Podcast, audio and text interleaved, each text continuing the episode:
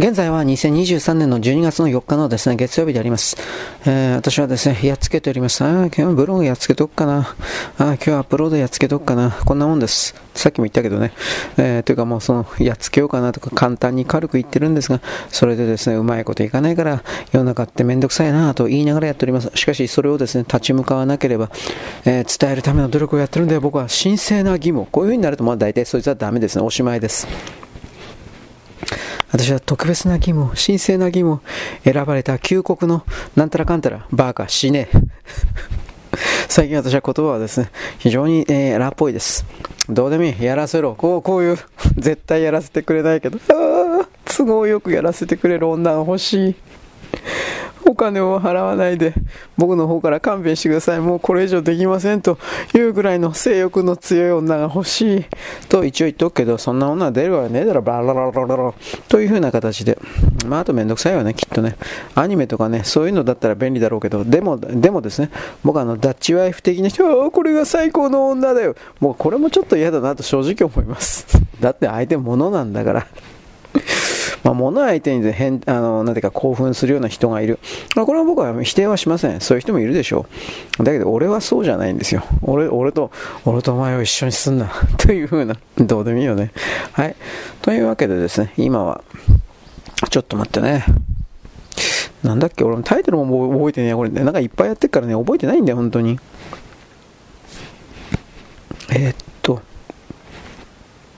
まあ、これにしとこう。なんかアジアのやつだったはずだけど、もう覚えてない。何だったかな、これ。うん、すいません、本当に。最近ね、僕はあの、もうダメです。あの、若年性老人症、老人地方症ですよ。若年性老人地方症ってなんだよ。物忘れがね、激しくてね、俺もうダメだ。何か、一番どうしようもないのね、なんかほっと持ってるタブレットとかスマホとか、どっかに置くでしょう。置いたということを忘れちゃうという、行方不明になっちゃうという。で、それもう探すのにもう必死になって時間を無駄にするという。これは本当に、この部分は本当に僕はですね、改善しないといけないと自分で肝に銘じてるんですが、これはなかなかうまいこといかないですね。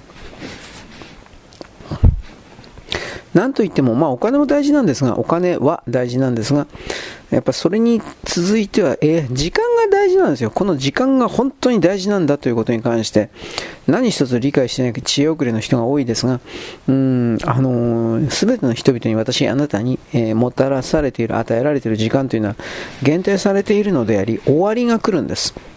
本当にそうなんですよ。だけどそんなことをまあ若者勢力が考えて、中高生は考えて、あもうあのあの子の裸が見たい、あの子とやりたい、い俺こんなことばっかし考えてなかったからね、裸がこうこういうことしか考えてない若者の特権であります。それはなぜかといえばですね、えー、残り時間なんてことを考えないからです。えーと、ちょっと待てよ。えー、なんだっけ、これ あチンコチンコというふうに言ってりゃいいからね、便利な、若いっていいね、チンコだってしょうがねえよって、ね、俺も本当は立つんですよ。僕は今でも寒いから 立ちません。すいません。あなたがですね、僕はあなたがいきなり目の前にパッツンパツンの女があなたがやってきてですね、服脱いでやらしてあげるわと言っても、多分俺今立たないわ。寒いから。あの、すいません、本当に冗談だけ体を守るために、そっちの方向に必死に、なんていうか私の体さんが、肉体さんがですね、エネルギーを燃やしているということよくわかるので、えー、多分、多分本当に冗談だけちょっと寒いからチンコ立たんと思うわ。ね。難しいよね。男女関係って難しいよね。いや、難しくないよ。やるかやらないかだけだから。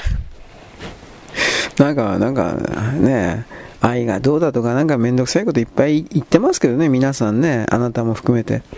あのただね、あの僕さっきこれ言っちゃいけないんだけど、あ、この女でいいか。言ってしまいましたね。言ってはいけないことを言ってしまいましたね。こいつにしとくか。やっつけとけ。言ってよ、言って言って。言っては、言ってはいけないことを言ってしまいましたね。まあそういうことなんですよ。で、こういう、あなた同じ侮辱して。まあ、この侮辱というキーワードも意外あのおっさんやめてくんねえかなと思うんだけど、僕の中であのメガネのね、キバサルのおっさんのですね、この侮辱をしてというこれがですね、なんだ、プロレスだったのか、初めから言えよ、バカ野郎とか言って。で僕はプロレスのくせにですね、なんかそのシュートを気取るようなやつは大嫌いです。最初から台本あるって言えよ、バカ野郎。と僕は思いました。でも、そういうこと言ってたいや、それを言ったら見てくれないでしょ。まあ、それもそうだね、と。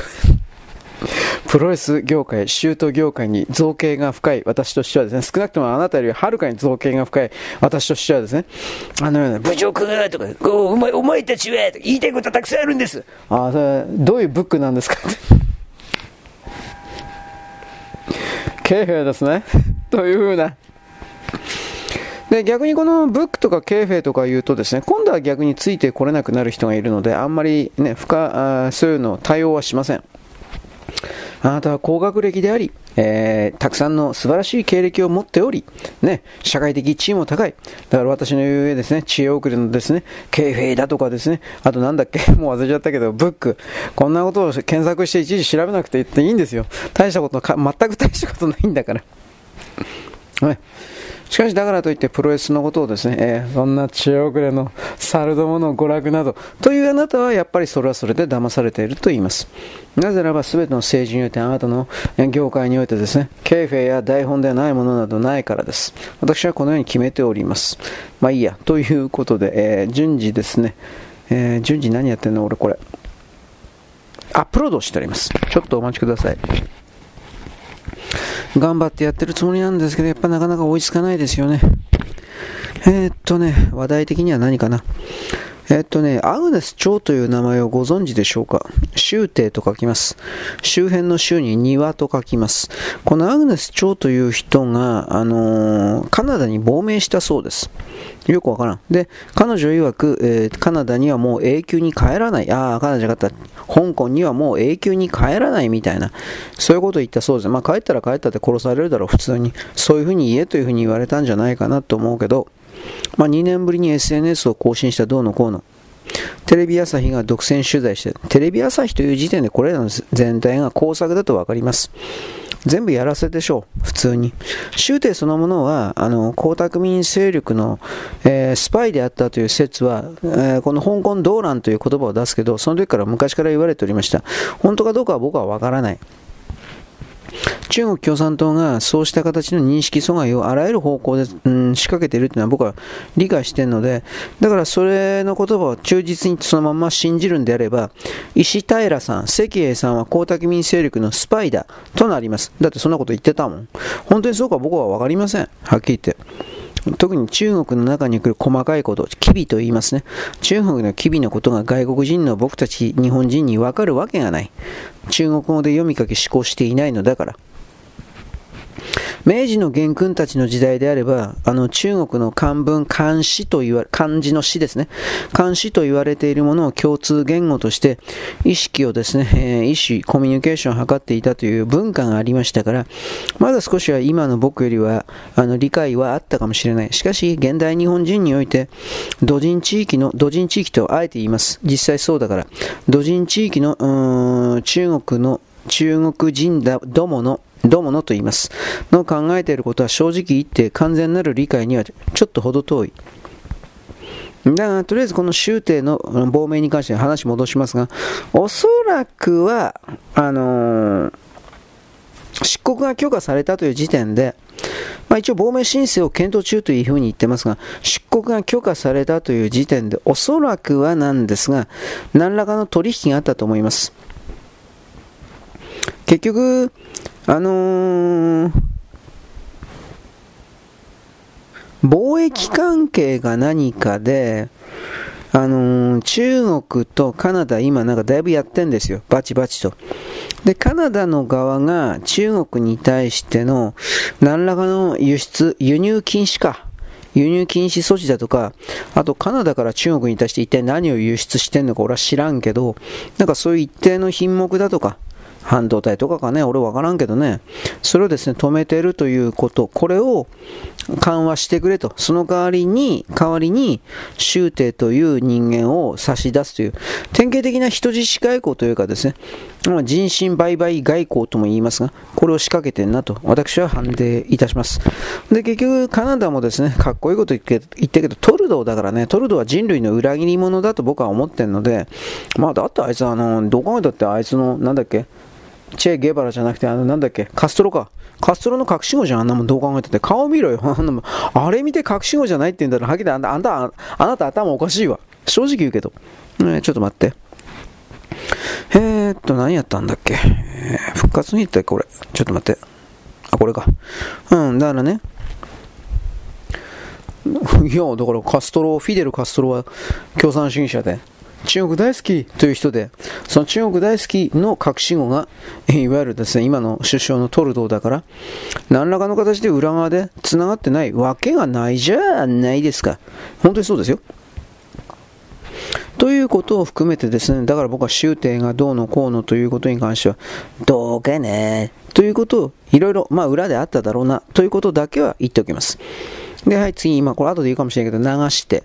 えー、っとですね、インドネシアにおいて、大規模噴火が昨日ですね、あったんで、その後で今朝の4時、5時、6時ぐらいの段階、僕、正確な時間知らないんですけど、その段階において、ちょっと待ってね、その段階において、日本の気象庁がいろいろ情報を調べてたんですが、まず津波、インドネシアのこの火山における、えー、津波が日本にやってくるかどうかということを調べていたそうです。まあでもフィリピンはわかるんだけど、火山活動のそんなでかいので津波あるかな？火山性微動じゃなくて火山性巨大地震でもあったんかなと。それはなんかないみたいだから、多分そんなんてないんじゃないかと、僕は素人ながら思うんですが、まあこれは僕の素人の考えです。ひょっとしたらなんかそういう、えー、やばい的な何かがあるのかもしれません。はい、ちょっと待ってね。ああ、しんどい。やっつけとくかな。この女でいいかな。これが、今日のですね、僕の表もしないのに。モテないのに。ねちんちんが乾く間もないよ。お前はいつか刺し殺してやる。必ず殺してやると。何言ってんの？なんかそういうこと言ってる人いるんですよ。未だに僕に対してね。でもこれよくよく見たら、こいつ在日かもしれんなとかいろいろ思ったりもしたけど、うん。まあそれ以外においてですね、結局、お前、なんか1年ぐらいそれ言ってないかと。つまり僕がこういう、こういうふうにあの思ったということは、判定者、あー、なんか、いいねだとか、フォローだとかを押す連中の中に、ここまでは読んだ。つまり、しおり代わりに、本における、ブックにおけるしおり代わりに、そうしたいいねとかフォローを使ってるやついるんですよ。ああ、この手の類かもしれないなと普通に思いました。つまりですね、えー、なんというか、お前を殺してやるということによってです。あの、それを書き込むことによって、ここまで読んだというですね。なんか昔にチャンネルでなんか流行ったような気するけどね。ここまで読んだ。知らねえよ。読んでねえよ。くだらねえ。読んだからどうだっつんだよ。感想文も何もかも過去に、あ未来には残らないんですよ、本当に。残念、残念でもないけど別に。それにもかかわらず数多くの人々はクズたちは自分には何か存在価値があり自分には崇高な使命があってそしてですねそれで何ていうか後世に残すような素晴らしい人として称えられるのは自分だみたいな。そんなこと永久に来ねえよ、バーカ。死ねえとか。もう最近ほんと小学生以下のこと言ってますからね。まあ、死ねと言ったって死なないけどね。で逆にもう一つ死ねと言って死なれたら逆にこっちが困るんでね。お前みたいなクズのやろうとしていたことが俺が肩代わりして受けて何実現しないといけないの？冗談じゃねえよ。となるわけで、僕はあそんな死ねだとか、そんなこと今ポンポン言ってますけど、リアルの場所になってですね、お前死ねよ。みたいなことは言いません。はっきり言って。時間の無駄になるから、喧嘩はよせよ。腹が減るぞ。水木しげるさんでしたっけ？あの漫画家の。これが自分の漫画の中で書いておりました。その通りでございます。水木しげるさんの漫画は僕はよく読んでおります。いや、よくでもないけど、妖怪関係は読んでおりません。くだらねえから。言い切っちゃう。あの、まあ、日本、鬼人なんとかだったかな。まあなんかいろいろ、水見京香となんかいろいろ言ったけど、えー、それらの人々が自分の人生経歴の中で、そうした、例えば幽霊的なもの、妖怪的なものに出会った不思議な現象にあった、みたいなことを、まあ文章にしてたんでしょうね。で、それを漫画にしたという。えー、これに関しては僕はあなたに何回か言ったと思うけど、えー、監修というか原作が荒俣なんとかさん、荒俣下の名前知らねえんだよな、帝都物語書いた人。うん、だから、僕、荒俣さんは、あのー、なんというか、ちょっと待って。誠実にお仕事をしている人だというふうに判定しているので、まあ、裏汚いかもしれんけどね、俺は知らないけど。なので、うん、おそらくこの漫画というのは、面白いん、なんていうかな、嘘はついてないんじゃないかなという判定は一応しています。えー、っとね、角川の、ま、角川文庫かなんかで漫画なんだけど、角川文庫かなんかから出てたんじゃなかったかなと思う。水木しげるさんでね、日本と世界の、いわゆる精神世界の人々を、彼が漫画化したやつです。だから、その中にね、あのチベットの行者の話であるとか、あと誰だったかな？シュタイナー出てたかな？ちょっとシュタイナーだったか忘れちゃったけど、なんかその外人の霊的能力がある人っていう言い方をするけど、なんかそんなのもなんか出てました。よく覚えてないけど、でもだいぶね、読み応えがあったです。えー、いくらだったかな？文庫だったけど、結構高くて650円、700円しなかったね。今文庫も値上がりしてるから、それ、800円ぐらいになってるか知らんけど、そもそもあるかどうかも俺わからんけど、君、興味のある人は、どうですか？精神世界の人、忖度してますよ。興味のある人はですね、読んでみても面白いかもしれません。うん。まあ僕はこの精神世界の人々ね、いろいろ言いたいことはあるけど、これもブックですか？あの、メガネのおっちゃんのなんかいろいろなセリフはやっぱりいちいち強烈なんでね、あの人プロレスに出るとか漫才やりゃいいのになと僕は思ったりします。でもあの、ナイツみたいな、あんなバレバレのなんかボケツッコミはちょっと嫌だなと思って。やっぱあの人に向いてんのは若い頃のダウンタウンみたいな感じのそれがいいんじゃないか。タイムぶっ殺すでもそれじゃやっぱり面白くない。やっぱあれだな、金ちゃんですよ。コント55号ですよ。コント55号で、あのメガネのおっちゃんとですね、あのなんだっけ、あの編集のですね、なんか、いるじゃん、若いの2人か3人か。あれと組んでですね、えー、で、あのメガネのおっちゃんが二郎役やりゃいいんですよ。で、若い方はですね、金ちゃん、若い頃の金ちゃん、暴力的ですからね、あれ、あなた見たことありますか？すごいですよ。なあこれ過去にも言ったけど。ね、コント55号のね、あのー、人気絶頂の時のコントはね、ほんとすごいですよ。二郎さん本当に死ぬんじゃないかと思ったもん、俺。あんな動画いくつか見たけど。えー、これ前にも言ったよね。例えば、どっかの舞台があって、2人で喋ってんだけど、コントやってんだけど、金ちゃんが、萩本さんが、なんか知らんけど、なんかのきっかけで、向かって左側の方に全力で走っていくんですよ。なんか探してくるよみたいな形で。で、二郎さんはそれを後ろから棒を大丈夫ですか？みたいな感じで、ずっとその左側を向いてるんです。大丈夫ですか？みたいな。そしたら、萩本さんがおそらく、あのー、舞台の裏側でさらにダッシュして走っていって、反対側の右側に戻ってですね。で、その反対の右側に戻って、てから、さらにあの全力ダッシュして、二郎さん、ま、大体真ん中辺ぐらいに立ってんだけど、その二郎さんに対して、ロケットキックすんの。と、と、えー、いや、ロケットキックというか、ほら、走っていって、ほら、キックするってあるじゃん。片足で。ロケット、ロケットはちょっと無理だけど、ドロップ、あれなんてドロップキックだったっけ？なんだっけ？まあ、とりあえずキックすんの。で、二郎さんがね、前のめりになってなんか一回転して転んでたんじゃなかったかな。あれ、下手すら大怪我だぜと俺思ったんだけど、本当に命がけでコントやってたんですよ。あの、萩本金今度55号の全盛期というのは。多分どっかで多分二郎さんの体ついていかなくなったんじゃないかなと思うんだけど、ね、坂上、坂本二郎、坂上二郎さんか。坂上二郎さんだってあの時40、40歳ちょうどぐらい ?40 までギリギリ行ってないのかな？で、その状態で、萩本さんは30まだ行ってなかったんじゃない ?28、9ぐらいじゃないかな。だいぶ年齢差あったんだけど、二郎さん本当によくあんなもん受けたというか、まあ事務所の命令で多分組めって言われたんだろうけどさ、萩本さんと二郎さんと。最初からそういう我々、私、僕たちでコント55を作ろうぜ、みたいな形で、あのー、例えばね、高校時代の友達だとか、幼馴染だとか、そういうユニットの人たちじゃないんですよ。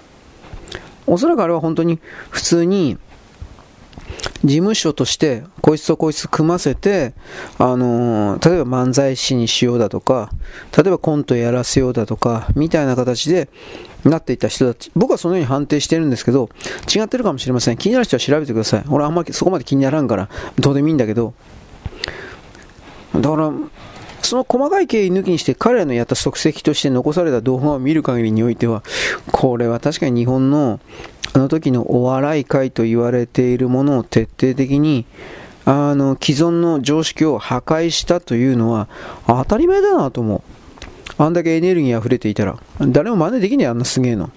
今でも真似できねえよ、あんなもん。と僕は思うんですけれども、つまりそれをですね、あのメガネのおっちゃんにですね、若い社員と一緒にですね、やりゃいいんじゃないかなと思います。社員はですね、会長、やらせていただきます。やらさせていただきます。いただき、いただきます。と言ってですね。で、その、あの、萩本さんの役割なんだけど、もう徹底的にボッコンボッコンにですね、メガネのおっちゃんに対してですね、暴力を仕掛けるという、何言ってんですかコントですよ、会長。何言ってんですかコントですよ。汚い。実に汚い。いや、汚いんだけどね。あいつら全員汚いに決まってんじゃん。何言ってんの？と僕は思うんだけど、こういうことがあなたは人間を侮辱してうるせえよ。まあだから、あのー、ていうかね、人々に幻想をあんまり抱かせるのはやめた方がいい。と僕は思う。ぶっちゃけた方がいい。と僕は思うけど、まあ、それは、そうすると傷つく人がいるから学びがうるせえよ。そうなの？知らないけど。どうなんですかね？自分自身で、えー、自分を騙したがってる人がそんなに多いかなと。そんな風に思うんだけどね。もう時間ないから人類含めて事実と本当はその固定された事実すらないんだけど、まあ、事実と認定できるような設定をもとに世界認識を行ってその上でいやこれでこれ問題だけどどうすべ？みたいな形でみんなで皆さんで話し合ってそしてですねあのー、問題解決を図る。問題解決できるかどうかは知らんけれども問題解決に向けて動く。ということをもうそこまでちょっとあの、2段階か3段階ぐらいですね、ジャンプアップしないと、これはもう間に合わないんじゃないかなと。いろんな意味で僕は思う。何が間に合わない大量に人が死ぬということにおいて。それはどうすれば避けることなんだけど、まあ大体はワクチンの、ちょっと待って、超過死亡に関連することだと私は判定しているので、これをまず止めること。この行き過ぎの動きを止めること。そして、打ってしまった人に対してのフォローをすること。肉体の回復を、重複を、こえなんだっけ、彫刻だったっけ？何だったかな？復元か。肉体の復元という言葉でいいんだったかな？をみんなで考えてやること。免疫抵抗を高めるためにみんな協力すること。もちろん当人が徹底的に努力をすること。あのー、ワクチンを打ってしまった人っていうのは、まあ、あれはあのおっちゃんの言うこと通りだと思う。契約をしてしまった人だと思う。だがその契約はあまりにもひどいものであれば1週間以内であればクーリングオフができる。この世界は相似形になっている、フラクタルになっている。人間の世界にクーリングオフという概念があるのであれば、宇宙においてもそれはある。しかし、それはあるけれど、エネルギーの量が、質量が、数字が低すぎるから、そんなシステムがあっても実際には何の役にも立たない。んだが、地球というこの巨大な惑星のエネルギーを借りれば、お願いすれば、地球に何か協力します。地球、地球さんと一緒にやってきます。お願いしますとやれば、おそらくは地球は力を貸してくれるということの設定がもたらされているので、では、これが最後の、最後です。最後のチャンスだと理解して、えー、クーリングオフをしなくてはいけない。基本的にはあと4年間か、2027っていう数字だったね。4年間がクーリングオフ期間だ。この4年間の間にクーリングオフ期間及び自らの体質改善というものを真剣にやれば、その4年を超えて次に向かうことができる。だが、私の今言った言葉を、知恵遅れが何か言って楽しい時間、要求します、希望します、ちょうだいちょうだい。この状態であるような奴はみんな死ぬんだ。みんな心臓が止まって死ぬんだ。まあそれも俺の知ったことじゃないんだけど、いやほんと全く知ったことじゃない。だが、果たしてそれでそのままでいいんですかと言った時に、このままでは俺の中に後味の悪いものを残すぜ。なんだこうだったね。来な。立ち上がってきな。なんだっけ丈太郎のセリフ。勝負だぜだって、なんかそういうの。はい。まあ、とりあえずですね、それを言ったところで、えー、相変わらずクズの考えは、ね、どうしたこうした。私はお前たちにたかれればいいのだ、規制できればいいのだ。この瞬間の名誉やなんとかなど、どうでもいいのでと。ディオ様ですね。ディオ様最高です。チンカスという意味で。あんな怖くとなかなか俺いないと思うんだけど。しかし、あのー、人間はバカなので、あのディオ様のようなチンカスコアクトをですね、悪の帝王とか、いや、そうかな、多分違うと思うな。認識ちょっと改めようよ、落ち着こうよ、と僕は言うんだけど、ディオというのは、あのね、ネタ的には使えるけど、あの、そんな、ちょっと待って、悪の帝王と言えるような、そんなすごい人じゃないと僕は思いますよ。一応言っとくけどね。で、ちなみに言っとくけど、僕はあの、ジョジョの奇妙な冒険のアニメを見た方が、おそらく見た方がいいんだけど、どちらかといえばですね、えー、っと、今から20年、30年前ぐらいに作られた少年ジャンプのブランドで出されたオリジナルビデオ3本か4本あるんですが、ジョジョの奇妙な冒険パート3の。こいつを見た方がいいですよと一応言っておきます。こいつを見てからテレビシリーズ見た方が多分面白いんじゃないかなと思います。どこを見るのか。あまず絵が綺麗ですよ。当たり前だけど。あのー、オリジナルビデオだから当時のオリジナルビデオって結構予算がついてたんじゃないかなと思うのと,、えー、っと予算ついてたから当時における20年前か30年前の最高のアニメーターたちが参加しているということであり絵が崩れてないということとまああれですねちょっと待ってね58、59、これでいいのか。あのー、声優さんがね、多分テレビシリーズよりもあのオリジナルの方が、OVA の方が、声優さん的には、あのー、豊かゴージャスデリシャスの人じゃないかなという気はしますよ。本当のこと言えば。えー、っと、な、まあ言ったけど、丈太郎はね、あれなんて人だったかな。あ、小杉十郎太か。丈太郎は小杉十郎とやってます、確か。で、えー、っと、ポルナレフは、えー、っと、誰だったかな、ガッチャマンの主人公の声の人、名前忘れた。大足の剣の人、うん、声優さんの名前忘れた。なんちゅう人だったかな。まあ、人です。んで、えー、っとですね、アーブズルが小林なんとか、あの、次元の声の人。うん。伝達、58、59、はい。インいたかな？いや、多分いたよ、いたとい、いなかったかな？どうだったかな？俺覚えてない。インいなかったかもしれんな。原作がね、最終回、なる前に出た、いや違うな、最終回になっなってから出たのか。原作はもう4部ぐらいに行ってたのか。俺、ちょっとそれ全然わかんないんだけど。その辺りで作られていたんで、若干のね、ほんの若干の、物語の変化というか改変はあるんだけどでも全体にいいです。ど見どころは何かというとねディオ様の声優がうまいんですよ。ディオディオ様の。それが結局えー、っとねまあ、年寄り向けに言えば、えー、っとね、コンバットというアメリカの陸軍プロパガンダ映画があるんですが、テレビシリーズある、アメリカは強いんだ、ドイツは敵なんだ、みたいな、そういうのがあるんですが、それのサンダース軍曹の吹き替えをやっていた人です。うん、名前忘れた。えー、アニメで言ったら、空手バカ一代の主人公の吹き替えをやっていた人です。確かそうだったと思います。だった、だったよね。大山抹殺の。まああれ全部嘘だけどね。はっきり言うけど。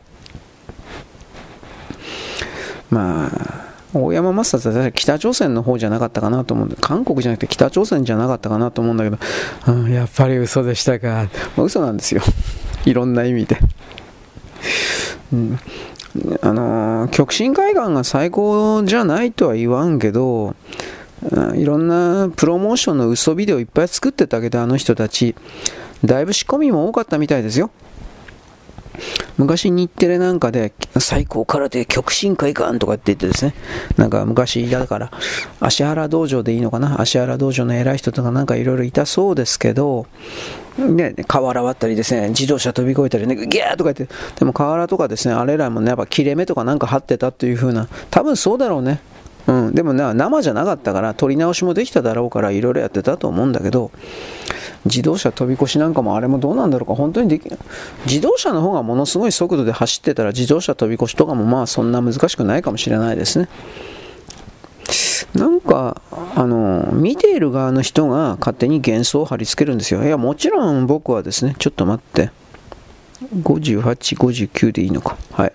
あの、極真空手とかそういうのが弱いとか、そんなことは言わんけど、うーん、否定はしないんですよ。もちろん僕は全く何やったって勝てないけど。でも、毒飲まされたら死ぬし、あの後ろから刺されたら死ぬんですよ。本当の意味で何でもありっていうことをいろいろ考えるべきです。まあそれでも大体は負けるけどね、強いからね。あれらの人々本当にこれからのうん何もかもが壊れていく社会という言い方をするけど、その情設定において警戒しないのはバカだなとかいろいろ思います。だって、えー、っとね、まあ中国人が嘘ついてるけどね、あの李処分という男がいて、李処分、槍のね、槍の天才だとか、槍の神だよ。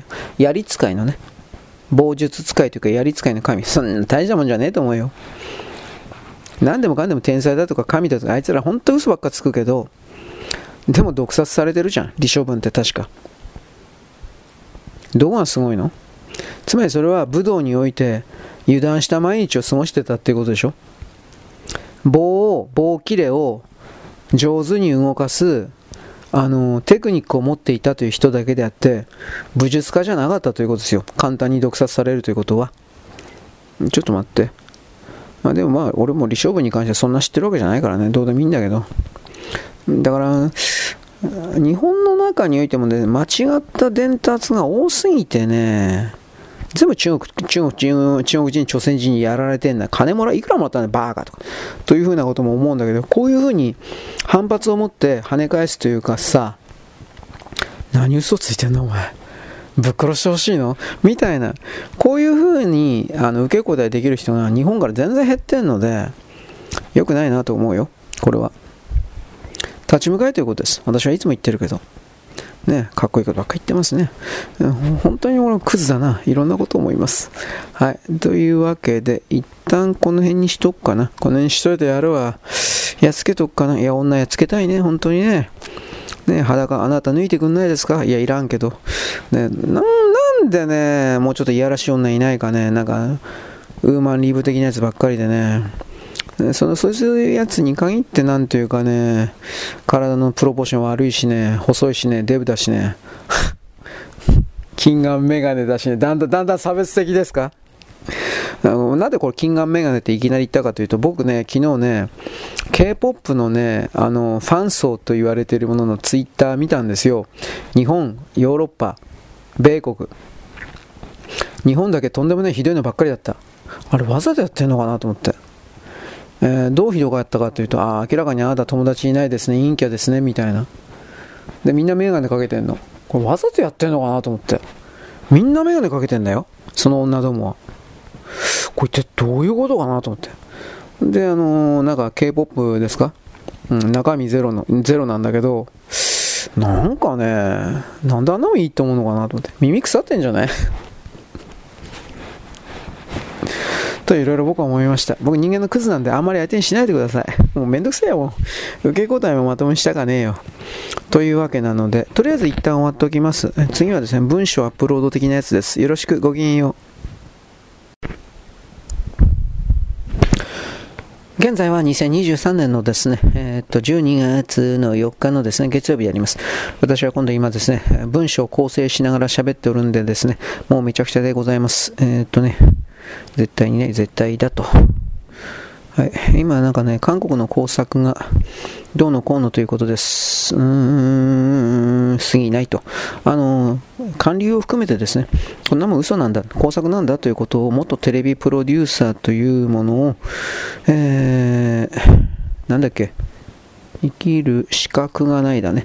あ嘘だったということですね、ばらしている。YouTube もですね、あの動画貼り付けといたんですが、あのそれをですね、まあ、僕たちは何を今更と思うけど、こういうことに対してショックを受ける人もひょっとしたらいるのかもしれないですね。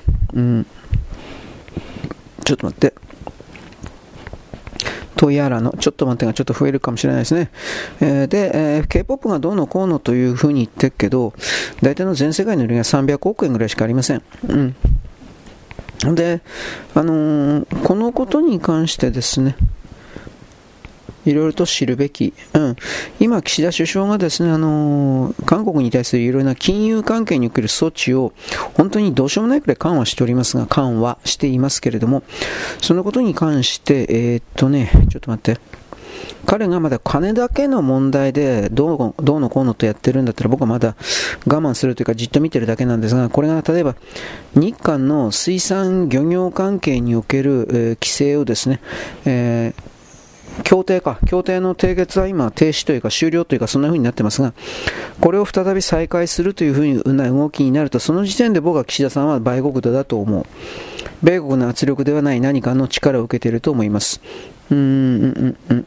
それはね、あの韓国の側が日本の経済排他的水域で勝手に漁をしていいだとかそういうことを認めていたのが日韓漁業協定なんですがこれあのもちろん全く守らなくて、例えば1年間に500回、500回の量って言ったら500回の量全く守らなくて1000回も2000回もやったっていう、それもあるんだけれども、それプラス量だけではなく、この日本の漁業、EEZ におけるですね、えー、っと、海域において勝手に海底調査したり、あとはこの中で資源探査したり、あとはこの中で北朝鮮の連中とかと接触したり、背取りをしたり、どうもそういうことをやっていたということを何度も何度も日本の側はですね、指摘してふざけんなと言ってんだけど、全く知らぬ存ぜずで、で、日本の側はこれ以上ふざけたことするんだったらやらないと最後通達して、あのー、もしやりたいんだったら延長してほしいんだったら各漁船に GPS 位置発信機能をつけろと言ったんです。でもそれ拒否したんです。で、日韓漁業協定みたいなものはこれで止まってるんですが、提携あの実質本当の常識ならもうこれで二度と韓国の漁船関係は日本の EEZ の中に入れないんですが、これを必要にですね、あのおかしなことをやり始めたのは全部ムンジェインの時なんですよ。はっきり言うけど。で、ムンジェインがこれらの漁業、漁船に扮した韓国の船に北朝鮮とのつながり、中国とのつながりにくいスパイ関係、海底調査を含めて、ありとあらゆる日本に対する敵対行為をしていたということ。この部分が一切伝えられていないのに、なんか日韓の関係改善がとか、なんかあの、大久保とかに、大久保とかで商売している在日の奴らとか結構いるそうですが、あいつらはこんな情報とか多分知ってるはずなんですが、知っていても知らんふりするからね。汚ね、汚ね、いや汚いんだけど、はい。えー、ということでですね、岸田さんがこの日韓漁業協なんこれ解除するような気するけど、これをどうするかなんです。うん。あのね、金に関することはまだね、嫌だけど、韓国に突っ込んでる、どうせこれは、米国人を守るためなんですよ。米国の投資家、投機家。うん。だけれども、ちょっと待って。1加減でいいのかな、これ。1加減。あ、1加減かな、これ。えー、1加減。これでいいのかなまあいいや。今ちょっとやってる記事はですね、豚骨ラーメンはですね、えー、ナンバーワンだよという風な外人たちの説明に対して、お前ど素人だろバーカ、あのー、ラーメン発見伝見てあのハゲの説教を聞いてこいと、そういう記事でした。まあどうでもいいですね。で、まあとりあえず岸田さんがお金の優遇措置をやることによって米国の投資家、投機家を守れ。もちろんこれは命令を受けたんですが、えー、っとね、守れということでこれをやってるのはまだわかるというかどうにもならんのだろうけど米国には逆らえんから日本は。だけれどもこの日韓漁業協定みたいなものを復活する云々というのはこれはあのー、米国からもこれいい加減にせろお前というふうに言われていた案件なんでそれにもかかわらず、これをですね、あの韓国の側に寄せる、許可出すみたいなことをやるんであれば、岸田さんはもともと中身何もない人だから、あの彼をコントロールしている外務省の親しい韓国派、中国派と言われているものが、あの徹底的に暗躍しているなということに関して、これはあなたは気づかないといけない。うん。えー、っと、うんで、ちょっと待って、えー、とこれはですね、中間にですね、取られた、エネルギーを返せということの文章をやったし書いてますね。あ地球がで反転したんで難しい説明抜き、取られたことに関して返せと返還請求を強く行って行動を起こしアクションを起こせば、それは全部返還されます。だから、それを強く返せと念じなくてはいけない。表現しなくてはいけない。宣言しなくてはいけない。えー、請求をしなくてはいけない。宣言をしなくてはいけない。ということを言うわけです。はい。まあいいや。えー、やれということ。そしたら帰ってきますよということです。うーん、うん、うん、うん、うん、うん。えー、っとね。で、今これはですね、なんかようわからんけど、ディズニーかなんかの記事で外人が作ったような、えー、なんか目がつり目の変なやつだなと思ったけど、なんかね、外日本人と外人の間の愛の子の侍が復讐をするんだみたいなアニメ。なんかね、復讐。中間が大好きですね、そういうの。まあ一応外人が作った日本のアニメが面白いという風な表現だったけど、その外人が中国人、朝鮮人であるかどうかということは語られてないわけですなんか記事だけ読むといかにもですね、青色の目をした白人が作った的な感じになってるけど、多分これ嘘なんじゃないかな。こいつは何も信用できないから。うん。この僕をね、人を信じることしかできなかった、女を信じることしかできなかったこの僕をですね、ここまで疑り深い存在に変えてしまったような中間が憎い。いや、憎くないよ。よくも僕の目を覚ましてくれたで、ありがとう。もう言わないよ。なんであいつらそんなこと言わないバカ野郎、なめんなめ。というふうなことも思うんだけど、まあこれ置いといて。まあ女は別に悪くはないですよ。僕は女の人大好きやらせてくれれば。ね。だけどまあとりあえずお金が好きなだけなんですよ、女は。だからそのことを分かっていればそれでいいんですよ。女は金が好き。次にイケメンが好き。ただそれだけなんですよ。でも人間というのはそういう意味においてはあれですよね。あのー虚しいというか悲しい存在ですね。結局は自分の人生が生きている間においてですね、えーそんなことだけ考えて生きて死ぬんですよ。なんかどうしようもないですね。はい。はい、今これトコジラミの記事なんですが、ようわからんけど本当にトコジラミ増えてるんだってね、韓国人がなんか運び込んで、あ韓国人朝鮮人か、運び込んでるって話なんですが、まあ、とりあえずこれに対するですね、えー、防止記事。インゲン豆植えて、えー、いや、さ、これ空豆だったかな？インゲン豆だ、どっちだったかな？ちょっと待って、空豆、あ、インゲン豆だね。まあ、でも東海に住んでてインゲン豆つったってなと思ったけど、まあ、これは僕はいつも言うようなポット野菜ですか、プランターを使って、えー、インゲン豆なんか育てる人がいるかどうか知らんけれども、インゲン豆育ててインゲン豆の葉っぱをですね、部屋の中巻いておくと、えー、トコジラミはそいつに引っかかって身動き取れなくなって、えー、全く動けないんで葉っぱごと燃やせばいいそうです。まあ別に燃やさんでもね、あの、燃えるゴミ出しゃいいんだろうけどさ。はい、ということで、今ちょっと待ってね。えーと、今の記事はですね、えー、とね、北海道のこれどういう場所だちょっと待って。1、ちょっと待って、今なんとかいいこと言った。えー、なんだっけ、こいつも忘れちゃったな。あ、当別町。当別町かもしれんけどね、知らんけど。大学の、北海道医療大学の移転方針が決定。だからこの当別町というのは、あのー、この大学しかないらしいです。うん、よくわからんけど俺。だから、そういうところに、あのアパートを建てているオーナーがこれからどうすればいい？んいや知らんがな。でもそんなのはいっぱいこれから出ますよ。で結局教育というのはですねあのー、金儲けなんで、うん、結局は。だから学生を教えるとかそんな義務だとかそんなの全くないんでこういうところに中国が入り込んであのー、自分たちの洗脳のためのシステムを寄生虫のようにウイルスのようにやっていくんですよ。うんだからもういらないんですよ。はっきり言えば。自称大学教授の。7割から8割クビにしていいんですよ、本気で。それが、チャット GPT だとか、あの辺の技術が出てきたということにおける実際的な意味なんですよ。だから、学部の教授であるというだけで、権威で、そうした権威を身にまとうことによって、あのー、自分の月給を確保してきたという人たちというのは本気で拒否されるんですよ。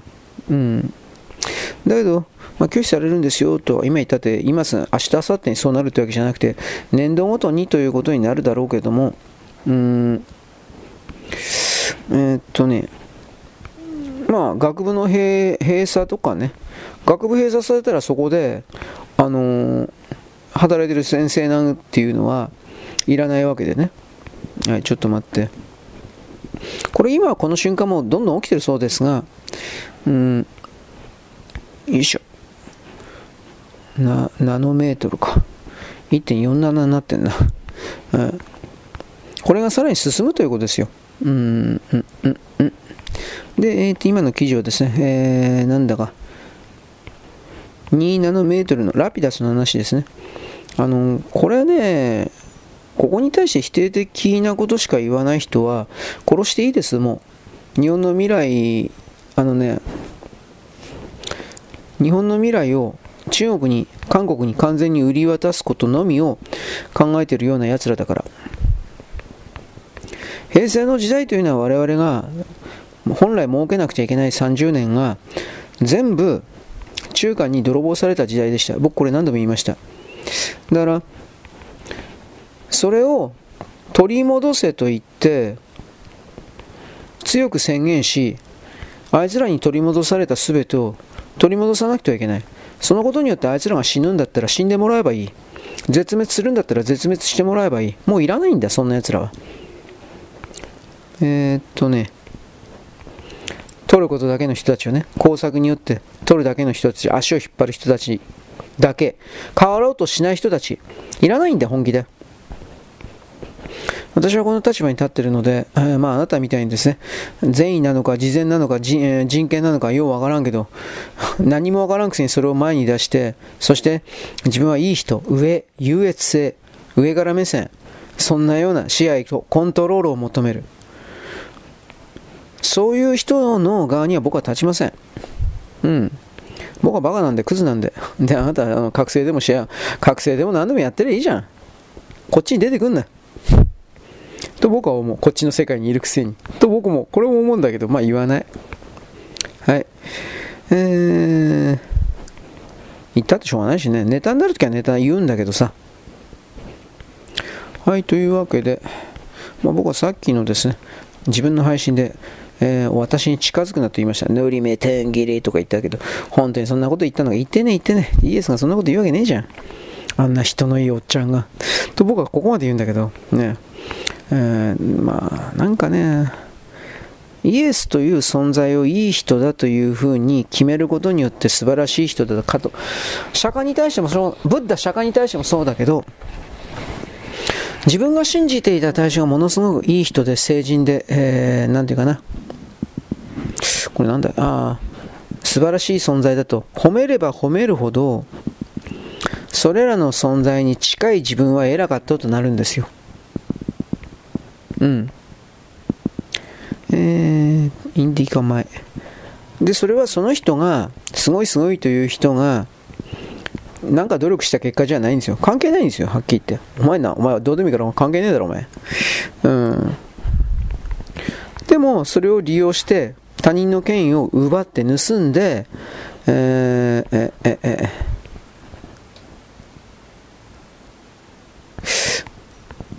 言うかな、これ。えっとね、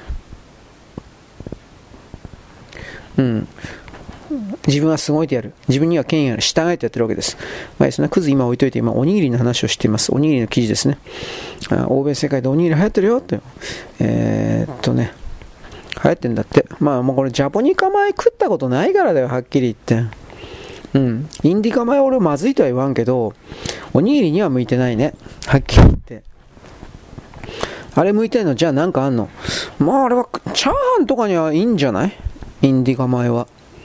あと俺、インディカ米のカレーとか食ったことないけど、うん、どうかな？それに関しては、ジャポニカの方がいいんじゃないかなと思うんだけど、なんとも言えないですけどね。うん。はい。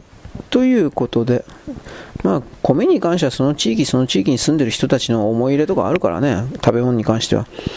インディカ米だからクズだとか、そんなことは僕は言いません。というわけで、今この記事は何かちょっと待ってね。よいしょ。えー、っとね、今、毎日新聞、さっき話題の毎日新聞ですか。これ有料記事かなちょっと待って。あ、でもこれ大事だな。どうでもいいことだけど。富士山噴火想定、うんぬんかんぬん。毎日新聞、12月6日、どうした？こうした。スクープ安藤1個、どうした？こうした。ちょっと待ってくれ、おい。えー、めんどくせえ。いや、まあ、富士山は、あのー、南海トラフ的なものは僕は起きるという立場でいるんで、その時に確実に噴火すると言われております。で、まあ、頂上じゃなくて、向かって、静岡側から向かって右側だったかな。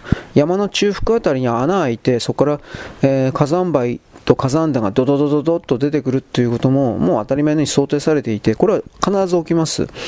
で、その時に関東一円の東京、神奈川、千葉、埼玉、茨城、まず、まあ、静岡、静岡とかね、山梨はでも当たり前。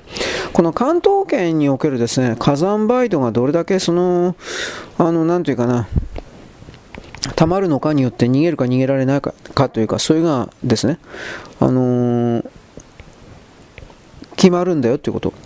車持ってる人は、まあ、とりあえず電気自動車終わるからやめとけと言うけど、ガソリン自動車で、ガソリン車で、えー、ホームセンター行ったら赤色のガソリン入れるタンク売ってますから、10リットル、15リットル、20リットル。そいつを複数買って、うん、まあ、20リットルぐらいのやつを4つ5つ、重たかったら15リットルでもいいけど、4つ5つ買っといて、そいつに常にガソリンを貯めといて、順番に使うという形にして、何かあった時にそいつを車の中突っ込んで、で、長距離で移動できるように、そしてなおかつ、ゴムチェーンか鎖のチェーンというものを車の中に入れといて、で、火山灰降ってきたら、3センチぐらいまでは多分大丈夫だと思うけど、5センチ超えると多分ね、四輪駆動でもほとんど前に進まなくなる。F、FR というか、電気自動車があんなもう無理無理。どう考えたって。うん。だからその時のために、あのー、鎖のチェーンかゴムチェーン。まあ、多分鎖の方がいいんかもしれんけど、俺この辺わからん。俺、鎖のチェーン買わなきゃいけないって口ばっかり言ってけど、俺はいつも口だけです。と言ってけど、まだやってないけど、うーん、これつけとけば、他の車が多分、えー、っとね、多分、空回りするんですよ。間違いなく。粉の体とか言って粉体だから、火山灰というのは。まあ、キメが細かいかキメが粗いかにもよるから何とも言えないけど、それらがタイヤの下とアスパルト、タイヤとアスパルトの間に入って、ただ単に後ろに跳ね飛ばされていくだけになるんですよ。だから、それをある程度まではカバーできるのはチェーンだと思います。多分ね、あの、重たい鎖のチェーンの方、金属の方が多分いいと思うんだけど、なんともわかんない。まあ、鎖の方が安いしね、正直言うけど。うん。で、あとは、あの、富士山のこの噴火で火山灰が詰まった時に、あれなんですよ。えー、っとね、関東だったら、港から船が定期的に出てるのか出てないのか、僕これ昔調べたんですよ、実は。日本の。で俺偉いでしょ、俺偉いんだよ。あのー、地震が起きた時に陸上のライフラインはぶっ壊れるんで、一番多分安全なのは海なんです。で、そういう地震の時にゲーとかドカーンバカーンとかってやるときに都合よく避難民を乗せてくれるような船の出港があるかって言ったら多分それはないだろうなと思い当時も思ってたんだけど一でもそれでも調べたんですよで一応うん、まあ、観光的な定期的なフェリー的なもんいくつかあったんだけどうんそういうものも一応ですね、えー、チェックしておけばいいんじゃないかという言い方だけはします。つまり選択肢の中に逃げるという方向で電車はダメ、車で行こうと思うけど車はダメという場合において最後の選択肢と飛行機、飛行機も多分火山灰でダメだと思う。飛行機とあと船、船は火山灰降ってもおそらく接岸はできると思います。で、船に乗ってとりあえずその地を離れるということは頭の中だけに入れておいた方がいいです。ああの生きのに僕はいつも弱虫だから、あ僕逃げることしか考えてないですよ。弱虫ですと。弱虫なんだけど、あのー、上手に逃げるということを考えたときに、徒歩だけではなくて、いやもちろん徒歩で逃げるのは基本なんですけれども、うんうんうんうんうんうん。効率よく家族含めてかあの逃げるということを考えたときに何が一番そうした緊急事態において、あのー助かる確率が高いのかっていうことを考えたときに、船が、この場合によっては船じゃないかなと思う。あとあなたがお金持ちなら、自分の船を持っておくとか、家族4人ぐらいで乗れるようなクルーザー的な。俺の知り合いじゃないけどですね、船持ってるやついるんだよ。いくつか。釣り船だけどね、それは。いるんだよ、本当に。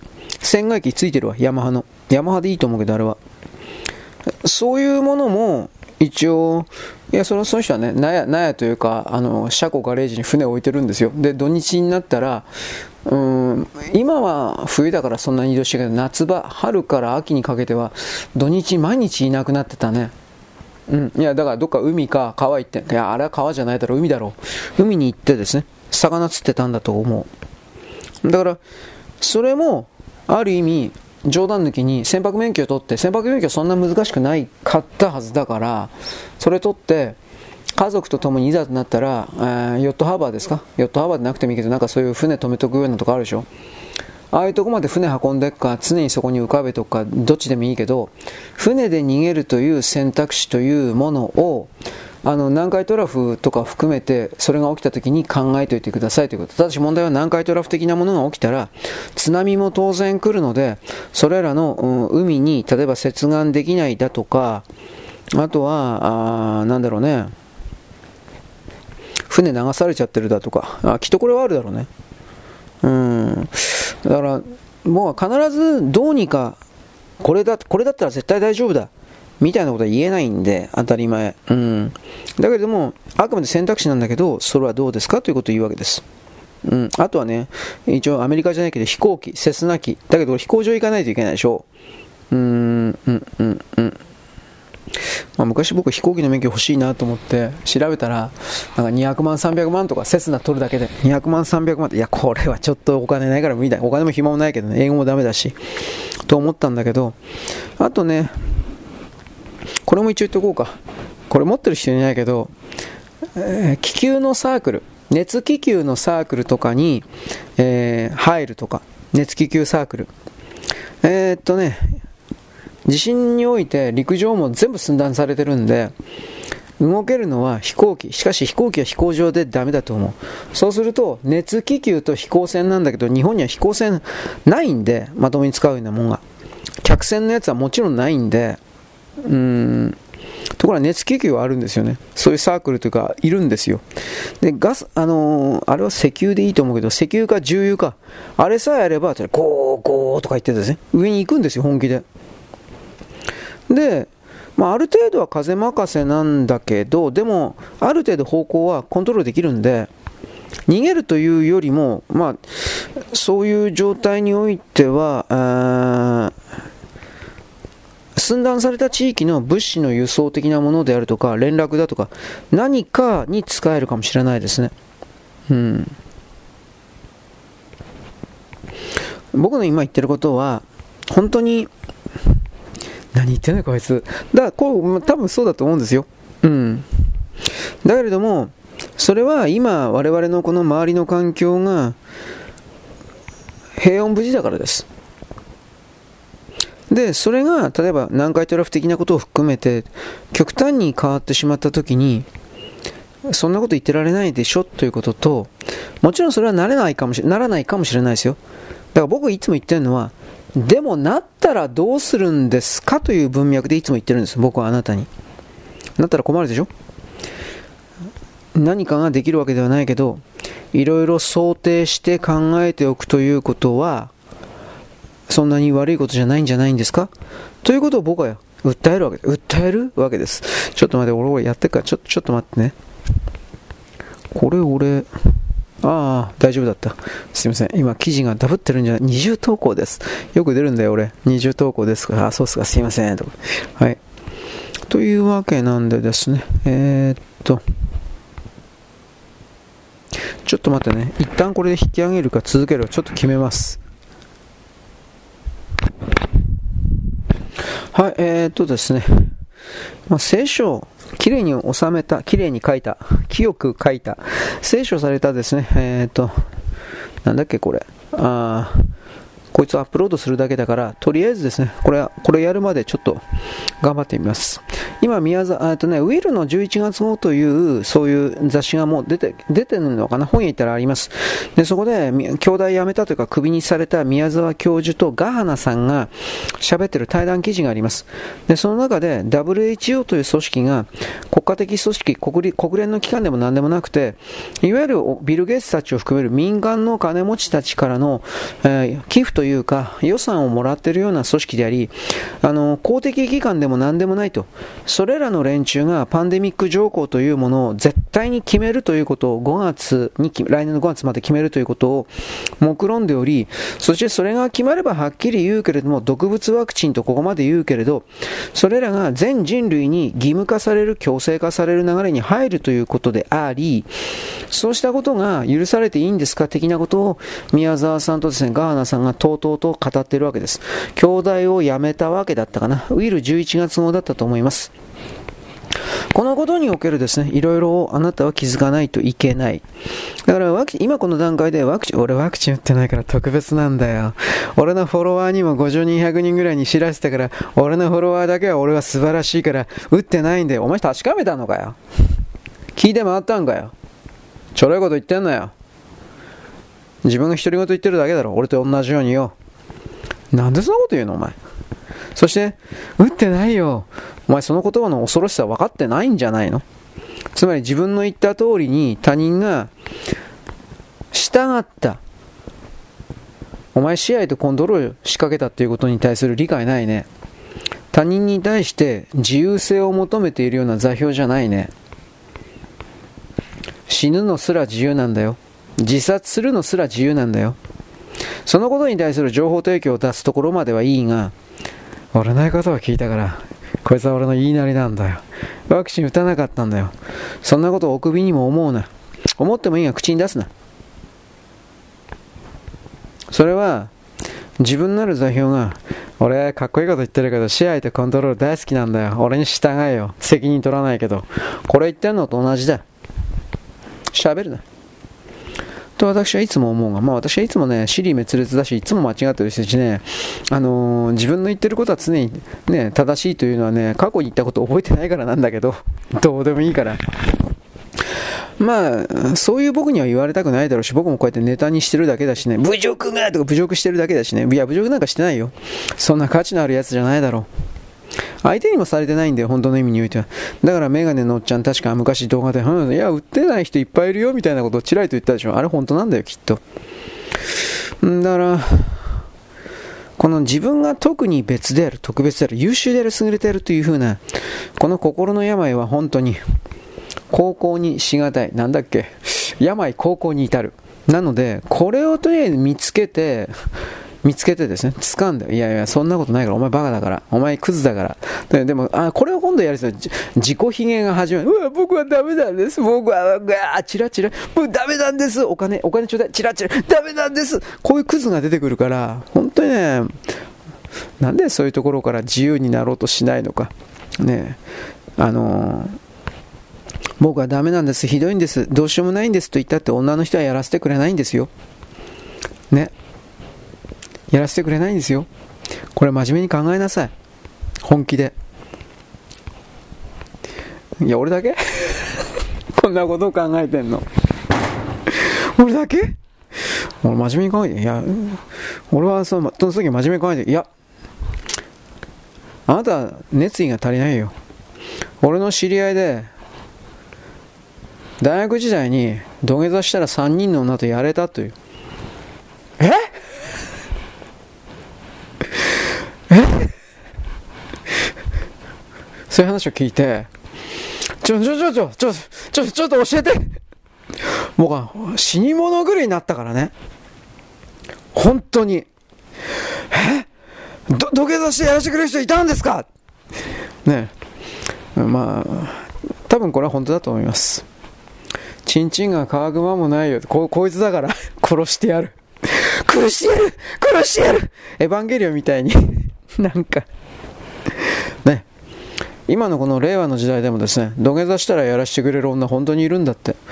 俺巡り合ったことないな。巡り合いたいな。巡り合い空。ね、ガンダムの、えーえー、ガンダムのパート3だったっけ？ファーストガンダムパート3の映画の、えー、主題歌でございます。巡り合う宇宙と書いて空と書きます。ね。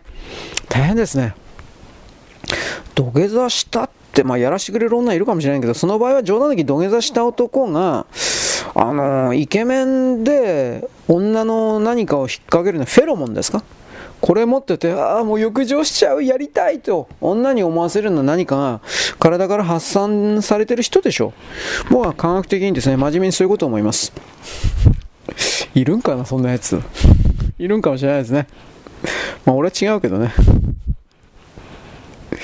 悲しいな。なんで僕は孤独なんだろう。やらして。そんなんでやらしてくれる女は大体知恵遅れだし、大体病気持ってっからね。大体どころか大抵、えー、病気持ってるんですよ。僕はそれ言い切れるんですよ。なぜならば、そんな股の、股の緩い女は、こういう表現、どうですか？あなた、真面目な女の人でしたね。こういう、こういう表現嫌いでしたね。股の緩い女はですね、たくさんの男とやってんだよ。否認せずに。病気もらってんだよ。冗談抜きに。梅毒だとか淋病だとかが潜伏してんだよそのような本気でなぜ俺こんな風に真面目に断言しているかというと俺の知り合いでそういうのに引っかかったやつがいるざまー死ねざまもうもう正月におろしたてのパンツを履き替えたぐらいに爽やかなすっきりとした気分ですざままあ僕じゃないけどね僕も僕モテないし僕も出ないですね。くだらねえ。こうやって僕はですね、あなた様に、あなた様に受けるためにですね、必死に頑張ってるんですよ。クズの癖しやがって。まあ僕の配信聞いてるやつがみんなクズですよ、はっきり言うけど。友達いないから聞いてるんですよ。本当のこと言ってしまったね。旦那と結婚したのもですね、旦那がね、まあこいつでいいか、ということを見抜けなかったんですよ、お前は。だんだんと喧嘩売ってますね。なぜ喧嘩を売るのか。私に触るな。私に触れてはならない。だから結局これ、この部分は実は、だからこういうふうに時々僕、マジを入れるからね、冷蔵庫を求めるな。それが、あなたたちが一番解消しなくてはいけない。解決しなくてはいけない。この人生における課題だ。羊飼いの牛使いのなんだっけチッタさん。覚えてねえよもう。スタニパーダンね。羊飼いでか牛牛使いかなんかあのおっちゃんがいたんであんちゃんか知らんけど。生まれてくることは尽きた。全て分かった理解した。私はもはや二度と人間として生まれてくることはないだろう。これはゴーダマ知ったるだに帰依いたしますとかってえー、っとねゴーダマがブッダがえー、っとね畑耕してるああ多分牛にスキーを引かせて畑か田んぼを作ってる農夫に対して、えー、托発を求めたのかな？おお経かなんかやんでお経お経ってその頃なかったと思うからなんだろうね、高圧の格好だけ知ったんかね。で、そのことで、農夫がこれを言ったんですよ。道の人へだったかな道の人でよかったかなまあ、ブッダに対して、お前も俺と同じように働いて飯を食えって言ったんですよ。そしたら、ブッダが農夫に対して、えー、ななんて言ったかなこれが私の修行ですみたいなこと言ったんですよ。確かそんなんだったと思う。詳しく覚えてない。いつかまた見とくわ。あの、知った、スタニパーダに関しては。中村治さん以外のやつは多分読まんでええと思うよ。うん、いろんな新しいの出てるみたいだけど、僕勝手に言っとくけどね。でね、えー、っとね、そのお百姓さんだったと思うけど、牛乳がゆか。普通のおかゆだったかもしれないし、牛乳がゆだったかもしれないけど、それをなんだかんだ言ってブッダにやったんですよ。そしたら、えー、っとね、あ、その前の段階で、ブッダがね、お経みたいなもんじゃなくてね、五言絶句とか七言絶句みたいな、当時のネパールの、あ、ブッダ生きてたのはネパールのあたりです。ブッダの生きてたあの辺の詩を唱えたんです、詩を、ポエム。ああっちの、あっちの言葉のポエム。ほんで、その言葉を、その詩を聞いたから、その代金の代わりにという意味で、農夫の人がおかゆか何かをあげたんです。ブッダに。そしたらブッダが、そのおかゆを田んぼに捨てたんです。ダバダバダバと。僕はその文章で、なんてもったいないことするんだ、ぶっ殺してやろうかと思ったんだけど、ブッダがですね、えー、私は詩を読んで、えー、このような、えー、なんだっけ、おかゆというか、これはいただくわけにいかない、もらうわけにはいかない。と言って、そしてですね、何だったかな、お経みたいなこと言ったのかななんかそういうことやったんです。そしたら、えー、その農夫の人はですね、感激感動みたいなことをしてですね、えー、私はあなたに消え、つまりあなたのお弟子になりますみたいな、なんかそういう一連の仕組があったんです。はい。まあどうせ嘘だろうけど、これ、それを言っちゃうくら、どうせ、どうせフィクションだろうけど、と思うけど、まあそういうことがあったということなんですね。はい。まあそういうわけです。何言いたかったんだっけ？えー、まあいいや、文章をアップしたということでいいんじゃないでしょうか。そういうわけで、えー、次はですね、えー、YouTube 的なネタを探します。はい、よろしく、ごきげんよう。現在は2023年のですね、えっ、ー、と、なんだっけ、12月の4日の月曜日であります。何しようかなと思ったんですが、とりあえずですね、えっ、ー、とね、浜口虎之助です。はい。まあいいや。黄色いさくらんぼです。黄色いさくらんぼ。こんなんで、こんなんでよかったんかっていう言い方ですけどね、今だったらこんなもんお色気ソングでもなんでもないと思うんですが、昔はこれでお色気ソングだったみたいですね。スリーなんとか、スリーキャッツですか、セクシームード。まあ洋服だけセクシーだけど、出てる女の人は別にセクシーでも何でもないなと個人的にはすげえ思うけど、まあいいです。はい、次。あとは、これは、聞いたことあるようなないような曲ばっかりですね、これ。僕はナイチッチ。僕はナイチッチなんだっけ？もう知らない。すいません。ほんと知らねえやな。まあいいです。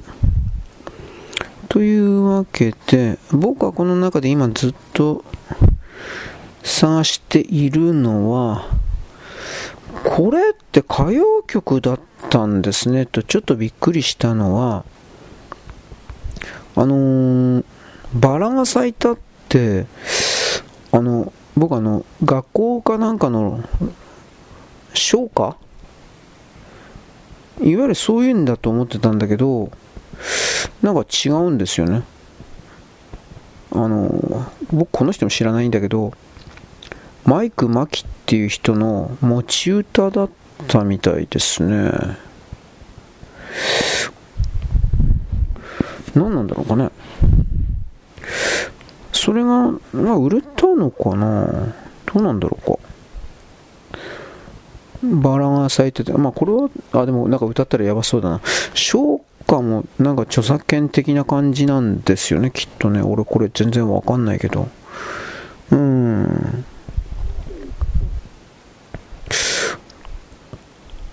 ねえ。ー、俺これって外国の曲だったかな？なんなんか記憶を一応ですね探ってはいるんですけどちょっとよくわかんないです。ちょっとお待ちください。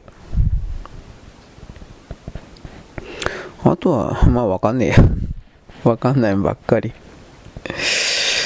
えーっとですね。あと坂本九さんかな。坂本九さんは永遠の九ちゃんだな。なんてこともちょっと思ったんだけど。はい。この曲俺知らんな。鉛筆が一本って何なんだろうか。えー、っとですね。はい。まあいいや。鉛筆、まあ知ってっけど、いや知らない。この曲は本当に知らない。なんだろうな、これ。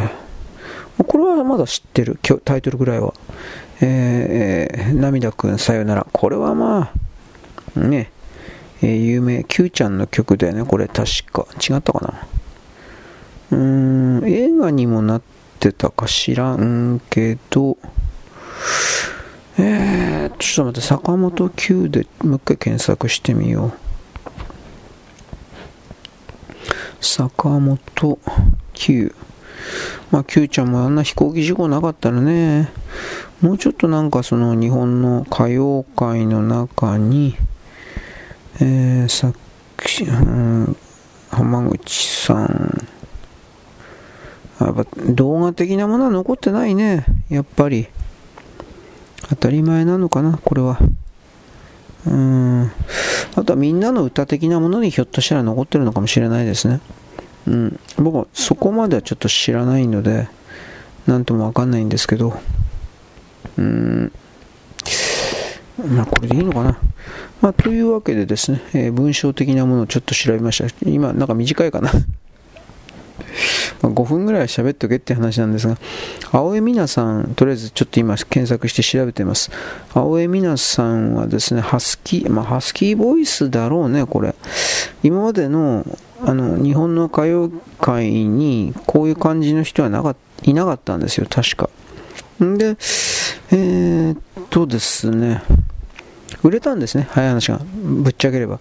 で、あの各レコード会社が戦略というか戦術を見直したんです。あ、こんなんでもいいんだっていう。ちょっと失礼な言い方だけどね。こんなんでもいいんだっていう。失礼だな、やっぱり。まあ、と思ったんで、そういう風な形で、青江美奈と、あと、森進一か。森進一のが先だったかもしれないけど、そういうのでね、いろいろ出てきたんですよ。はい。というわけで、えー、5分喋ったんでこんなにしておきます。よろしく、ごきげんよう。現在は2023年の12月の4日のですね、月曜日であります。やっつけております。もういいかが来たな、これ。やっつけとくか。やっつけとくかでやっつけれりゃいいんですけど、そんなことないからね。うん。男女関係においてはそれは無理ですね。僕お金持ってないから、お金持ってたってやっつけることはできないということはあると思うんだけどね。まあ僕は反省しながら、僕はあなたに傲慢だったんだ、うーと反省しながらですね。まあまあ反省しながらですね、えー、配信のネタを探しております。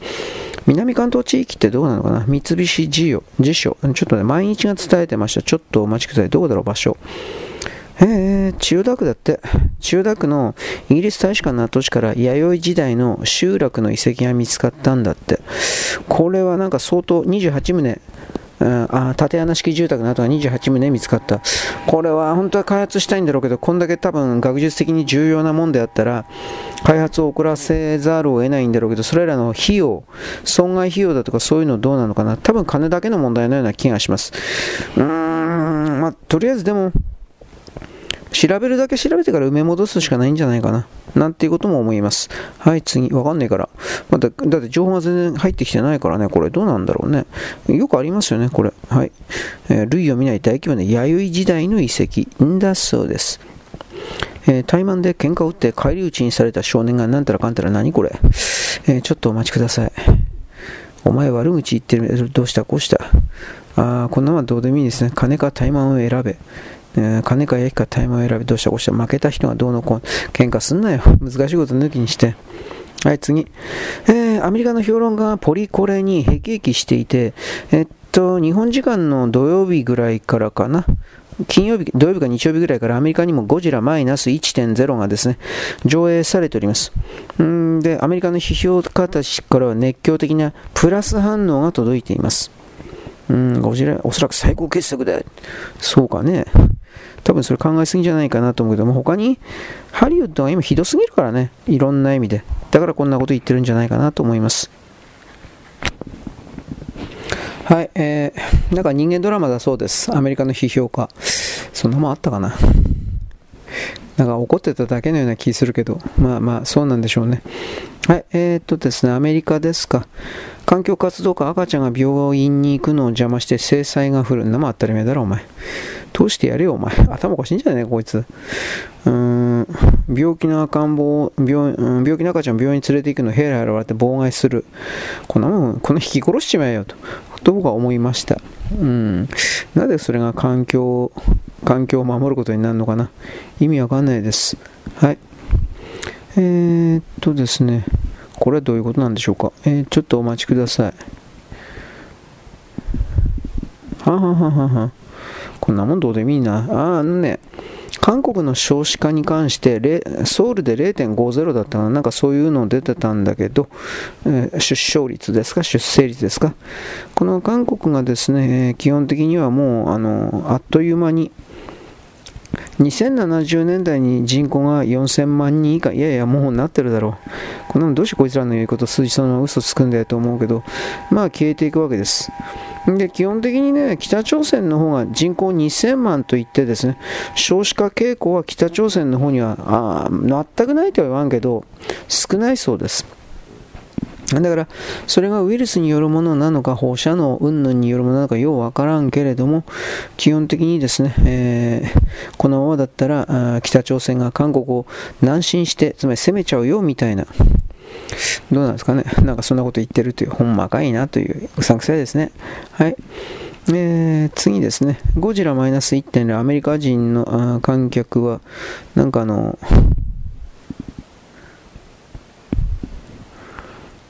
大爆笑だ、大爆笑のとこあったんだって。これ何かというと、えー、っと、貧乏くじを引いたろうじゃねえかと勇ましいこと言った秋津船長が、ゴジラを見ない、これは無理だと言って退却を、うん、命じたところがバカ受けだったんだって。で、機関兵の終わらない戦争と、えー、家族愛を丁寧に書いたやつ、アメリカ人に受けるだろうと思いました。完結すんなよ。あ、そうですか。うん、まあ、アメリカ人に受けるために多分今回のマイナスゴジラっていうのはだいぶ事前協議をしたというか戦術を立てたんじゃないかなと思います。まあ、だからだいぶ反日というか、うん、そういう形も計算されたんじゃないかなというふうな、うん、感じじゃないかなと思うんですけどね。ただそれはやっぱり日本の当時の戦争の悲惨さだとか家族がひどい目に遭った的なですねあのー、なんというかね人々にはちょっとゴジラ今回のゴジラは取れないかなというふうな気はしますね。うん。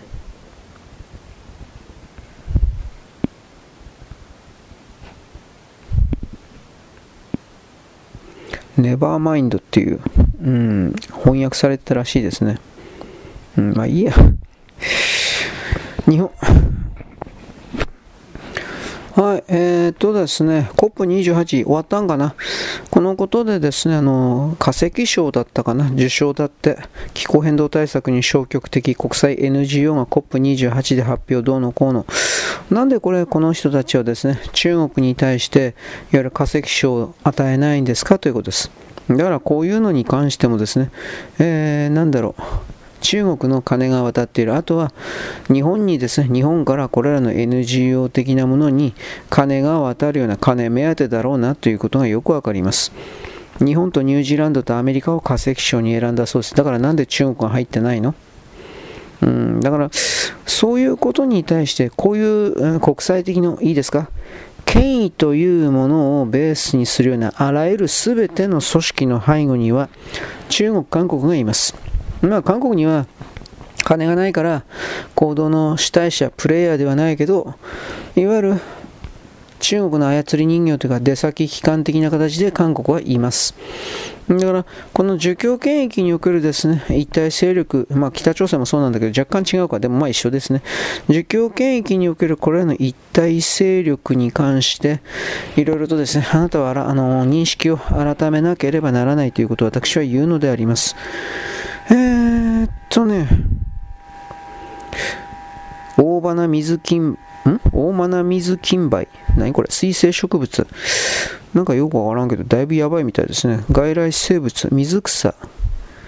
うーん、基礎川系。うーん。あ、いつも除去してんだよね、これ。ものすごくちぎれてて、どんどん増えるやつじゃなかったかな。これ世界中に増えたらシャレにならんってやつですよ、これ確か。うん、漁業被害もひどいんですね、これ。これどこのやつなのかな？うん。あ浮草ですね、これ。アマゾン関係かな？まあ一応これあの使っておきます。興味のある人というか、そういうことをですね、えー、っと一応言っておきますけど、まあ、やばいんですよ、これ、本当に確か。川を全部覆ってですね、その川の水生生物、他の生物はまず全部殺しちゃうということ、酸欠で。あとね、確か、これも海とかに行くんじゃなかったかな。でも塩水大丈夫なのかなこの辺ようわからんのだけど、漁業被害も確か出るんですよ、河口領域に。多分、枯れたやつが網に引っかかるのかな。多分そんな感じじゃないかなと思うんだけど、うん、あ中南米原産って書いてあるね。特定、特定外来生物。うーん。これ持ち込まれたんだろうね、これきっとね。もえー、どうかな、入り込んできたのかな？これわからんけどね。まあ、だいぶやばい状況であるということだけはちらりとネタとしてお伝えいたしますと。はい。えー、っとね。はい、次のネタ、ちょっとお待ちください。よいしょ。えー、っと。これは何だろう。ああ、これ昨日ちらりと言ったけど、多分これ嘘だろうな。うん。えー、っとね。中国で巨大油田が発見されたどうのこうのという。これは昨日ちらりと僕も言ったけど、2019年に同じ場所でね、あの発見されてるんだけどね。うん。もう本当にあるんだらとっくに開発してるんじゃないかっていうことなんだろうけどね。うーん、まあいいや、これは無視していいだろう。金鉱山と石油に関しては中国は毎回毎回嘘つくから投資を呼び込むために各地方の共産党が多分それを狙ってるというか仕掛けてるんだろうけど、あの、この人たちは組織体を挙げて嘘をつくというのが、うん、まだ、あの、なんていうかな、ヨーロッパ世界というか、理解されてないみたいだからね。はい。これは何なんだろう。OSO、これはクマだろう。えー、OSO 食に鹿の死骸を食べて肉の味を覚えたのではないか。ははそうかな。そんなことあるかな。あありえそうでは、でもないかという指摘だからね。これわからんね。で、まあ、この、なんだろう、家畜をね、襲って食べたという、ハンターが襲った鹿なんていうのは、あ結局のところ、鹿は、あの、田んぼに、田んぼ畑を荒らすから、定期的に狩るということを踏まえて、各地方自治体が、あのー、なんだろう、ハンターにお金を払って除去してもらう、殺してもらうということを確かやってますが、バーンとかって売っても食うとこがないらしいですね。食べるところが。だから結局のところ、あの、山にほったらかしになって死体が。で、それを熊が食ったんじゃないかということらしいけど、まあ、どっからどこまでなのかな。ちょっとわからんけど。うーん、うん、うん、うん。うーん、ああ、これ何？段ボール燃やしたっていう薬剤倉庫か。うーん、これは殺していいんじゃないかな、こいつは。日立の物流倉庫か。うん。死刑にしていいんじゃないかな。これあの、お薬さんので、お薬のね、あのー、貯蔵倉庫だったんですね、確か。で、これを、なんかようわからんけど、いじめられていたからということで、払いせで燃や、契約社員が払いせで燃やしたという風になってんだけど、この倉庫にたくさんの薬があの保存されていたので、今なんか医薬関係全体にですね、うーん、ものすごくその、ちょっと待って。薬不足があるんだけど、それこいつのせいなんだよね。だから懲役12年って死刑にしていいんじゃないかな、こいつ。なんでこんなもん生かしとくのかな。うーん。はい。ちょっと待って。ありゃりゃりゃ。今、ツイッター。ツイドリ、ジョージ・コクム。誰だろう、この人。まあなんか有名な人なんでしょうね。俺わからんけど。ちょっとお待ちください。ああ、なんか時間がやたら過ぎていく。これやばい。えー、っと、被害200の日立物流倉庫放火事件。え、日本のジェネリックで全世界の3割以上の医薬品、280万点が全焼、被害約39億円。お前39億円も被害出して、お前懲役12年でお前ダメだろう。死刑にしろよ、こんなもの。死刑にしていいよ。なんでここまで言うかというと、その医薬品が届かないことによって苦しんだ人と死んだ人が、助かった人が多分こいつのせいで死んでるんですよ。そんなことを許していいわけないと僕は思いますけどね。はっきり言いますが。うーん、なんかな。えー、っとね、あ、これすごいね。原因不明の体調不良に悩んでいたカップル、蛇口からトイレの水が流れていたと判明。どんなんやね。えー、お風呂や料理にもトイレの水を使っていた。ものすごいね、北京だって。新しい抜け毛やニキビなどにも、うん、とりあえず、問題なく見せたけど、肝心の水道メーターは全く回ってなかったと。うん。つまり、あの、蛇口からは水道水ではなくて飲料に適さない二次使用というか、すべてにおいて、えー、汚い水ですね、早話が。これを使っていた。うん。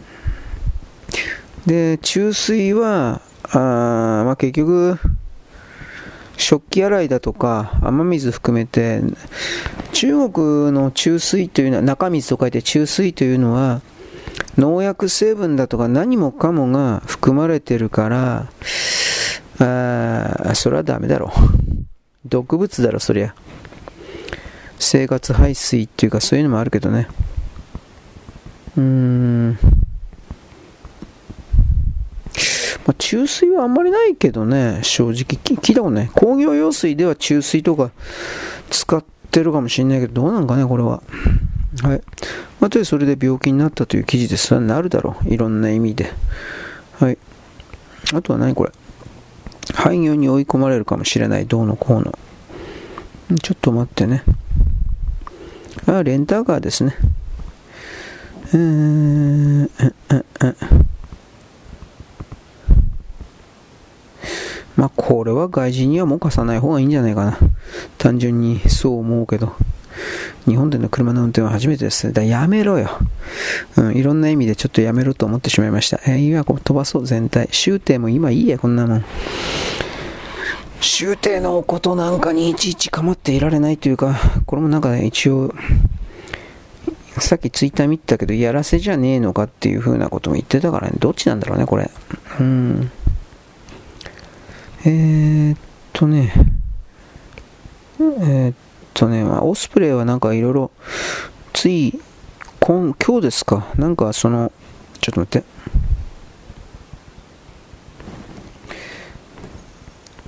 昼過ぎぐらいかな、なんか新たに破片というか、なんか見つかったらしいんですけど、これちょっとよくわからんな。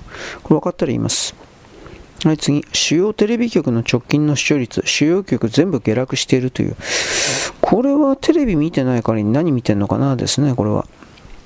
まあ普通に書いてネット動画なんですかね。これはわからんけど。うーん。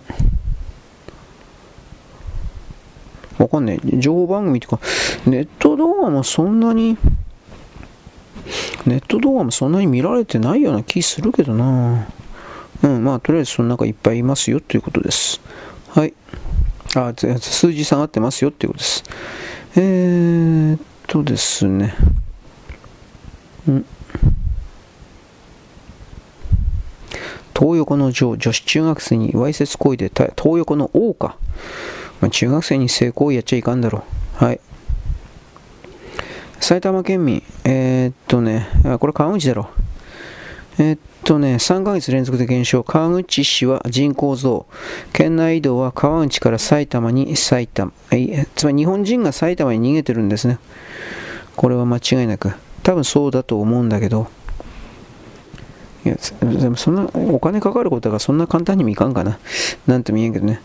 ちょっとお待ちください。私の配信を聞いてるのがなんかようわからんけど、うーん、埼玉県多いんで、一応サービスしております。でも川内から埼玉に移動が多いということ。うーん、川内から埼玉で264人で最も多かった。うーん、まあ、引っ越した人が多いんじゃないかなと思うんだけどね。あの、家族、家族持ちはちょっとそれは無理か知らんけど、一人暮らしの人が、あのー、多分、逃げてったんじゃないかなって思うけどね、この辺りは。うん。えっ、ー、と、マイナンバーカードを偽造した中国人。ちょっと待ってね。中国籍の女、工場摘発、3000件のデータも。えー、周王帝容疑者とかって書いてあるね。まあ、だから、中国人なんか、いや、本当にいろんな意味でダメだろう。なんでこんな中国人なんかかばうような奴らとかいるのかな。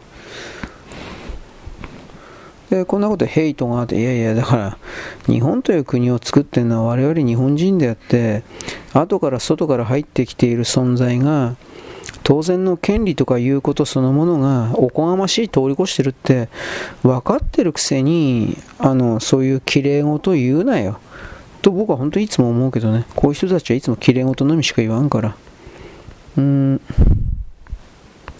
えー、っと、周王帝と書いてあるね。なんかそんな人なんでしょうね。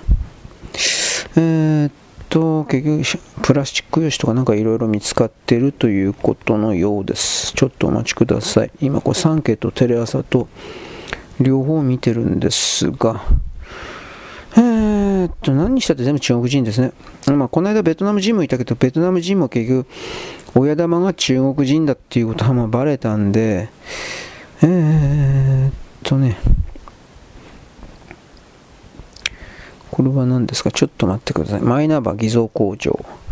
無職の中国人の対応。これまた別のやつかな？ちょっと待ってください。合わせとく。えーっとですね。ちょっと待ってください。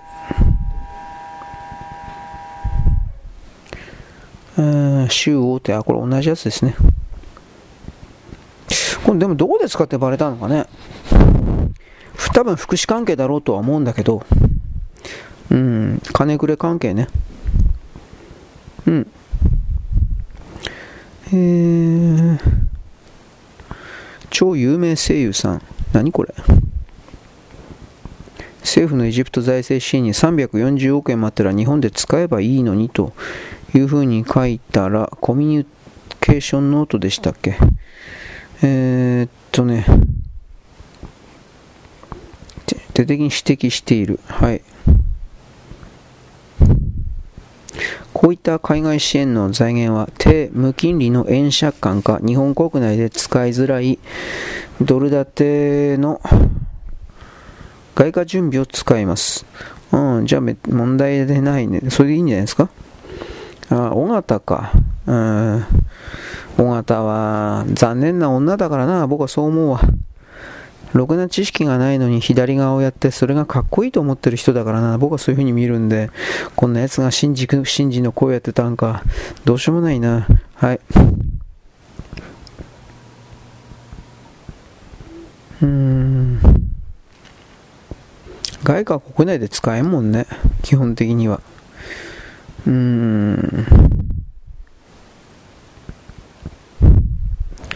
お前とほんとバカなんだな俺も人のこと言えないけど、尾形めぐみ、国内。こういうやつが左側に圧倒圧倒的に多いというのが、相当に問題なんじゃないかな。いろんな意味で考えるんだけど。はい、ちょっと待ってね。ちょっと、疲れてきたな。ネタ探すのも疲れました。えっと、お待ちください。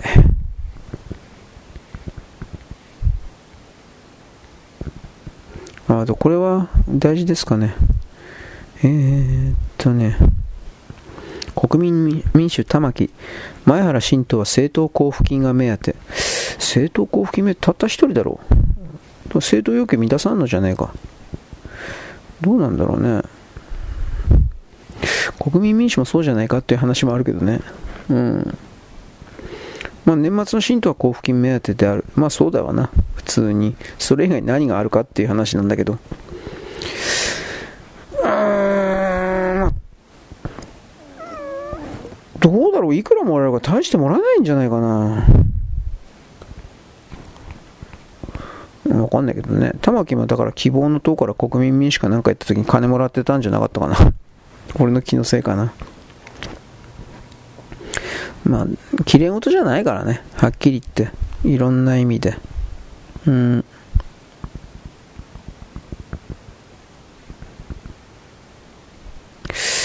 えー、フォロワーから復活、これ何のことやろ？なんかいっぱい変なのがいっぱいあるな。突然消えた回覧機さんに、フォロワーから復活を望む声が多数寄せられる。えー、どういうことなんだろう？全然わかんねえ。終帝亡命、タカルソン。去年の間に大統領こうになった FBI が、え？言っとり今なんか情報がめちゃくちゃですね。うん。はい。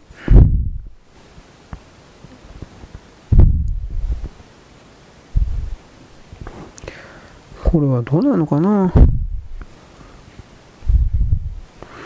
タカカルソンのそれだけちょっと見とこうかな。ちょっと待ってください。どういうことなんだ ?FBI がメラニア夫人の下着の引き出しを知れ。どういうことよ？変態かよ？どう、どういうこと？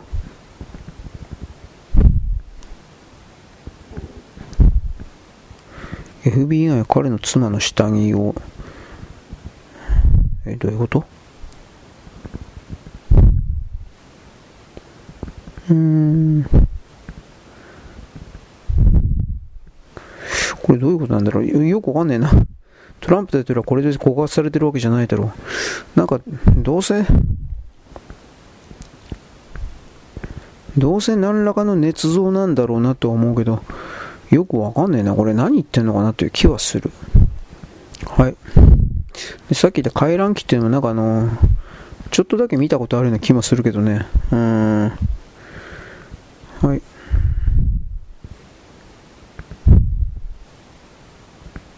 うんうんうん。サブウェイジャパン。山手線かなんかか。うーん。まあ外人が日本にやってきて日本が素晴らしいというタイプの動画っていうのはいっぱいあるけれども、逆の意味でそんなもんで素晴らしい素晴らしいと言ってるようなあなたたちの国家の内容というのは相当に問題あるということの理解をしてその上で何が問題で何を正さなくてはいけないのかということを気づいているくせに何もしないからこんなことがずっと続いてるんじゃないかなという気はするけどね。うんうんうんうん。和田さんと飯山さんのやり取りが続いているという、こんなものは本当にどうでもいいな気するな。多分和田和田さんの方が古いというか、多分そういうことじゃないかなと思うけどね。はい。でこの回覧機ってなんか、誰だよこれ。なんか見たことあるんだけどね。うん、保守系インフルエンザ、水、水？水前、水前重信さん？どういうことだろう。うーん。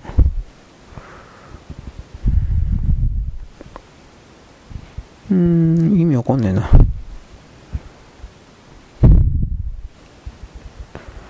あ回覧機さん。誰なんだろうね、これ。まあいいや。ツイッター界隈のそんな深いところまでわからんからな、俺。というわけで、あとはちらりと見ます。うんうんうん。えー、っとですね。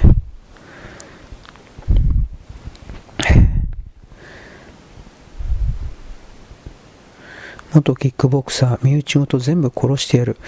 意味わかんねえな。うーん。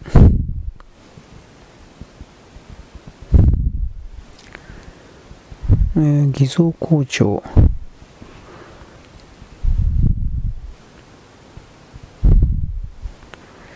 えー、アラークバル。うーん、まあ結局、イスラム教徒の人はこんなことやったらダメだなとかいろいろ思うし、日本共産党初の女性トップに田村、田村智子さん？なんだこりゃ。えー、市委員長異例の後継指名と。まあ、さすが共産党というかね、選挙しないんですかと、それだけ突っ込んでおきます。よろしく、ごきげんよう。現在には、現在は2023年の12月の4日の月曜日です。私は過去の文書におけるですね、すべての記録というものはその時その時代における事実をリアルを書いたものだと全く思っておりません。基本的に録音であるとか動画であるとかの世界でそれが捏造がなく記録されたものであるのならばまだ信じるという言い方をしますが文章に関してはまず書いた人の英語が自我が入り込むこのようにあってほしいこうあるべきだこうあってはならないみたいなこれが確実にありますだから、それらの記述を記録する人というものが自分が尊敬しているような対象、存在、崇拝しているような誰かキャラクター、そうしたものに対して事実を書くわけがないのです。そして、自分が所属している組織体と言われているものの正当性、レジマシーですか？これを強化するために物語をフィクションを必ず作ります。あることとないことをガッチャにして、その文章が書かれた時の時代における一番最適な合理的な回答、つまりそれはその教団における勢力の拡大であるとか、利益の獲得であるとか、書いている人間の名誉の獲得であるとか、読んでいる人間の満足であるとか、様々な視点がありますが、人間は残念ながらそれらの全ての視点を網羅するほど、解析力、能力、これは優れていないので、だから、私はあらゆる過去の文献においては、いわゆる三大経典だったか何か、聖典そうしたものに関しても基本的には信じておりません。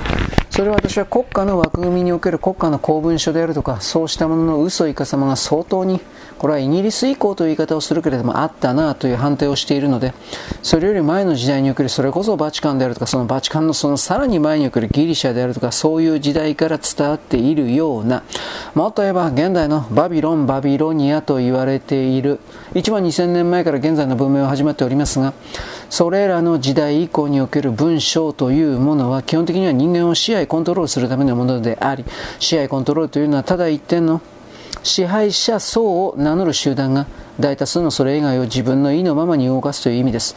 ではその支配者層というものはどういう基準でそれを名乗るのか。生産と物流とそれらの全体機能を抑えた人たちということです。昔はそれをですね暴力によって奪いそしてそれを血族血統によって維持する。それこそが正当性であるといったシステム。これが既存の常識でした。ところがそれが今変わろうとしているそしてその変わるということのベースにおいてリベラルなるものであるとかですね、えー、極左であるとかダボスでもいいですがそうした方々の本当は能力が低いのに全く能力があるふりをするといった方々が勝手に投げ下ろしている設定、そうしたものが次の世界のスタンダードになるとは僕は、私は全く思っていないのです。ちょっと待ってね。だから各国の、例えばなんだっけ、マケドニアの戦士であるとかなんかいろいろありますよね。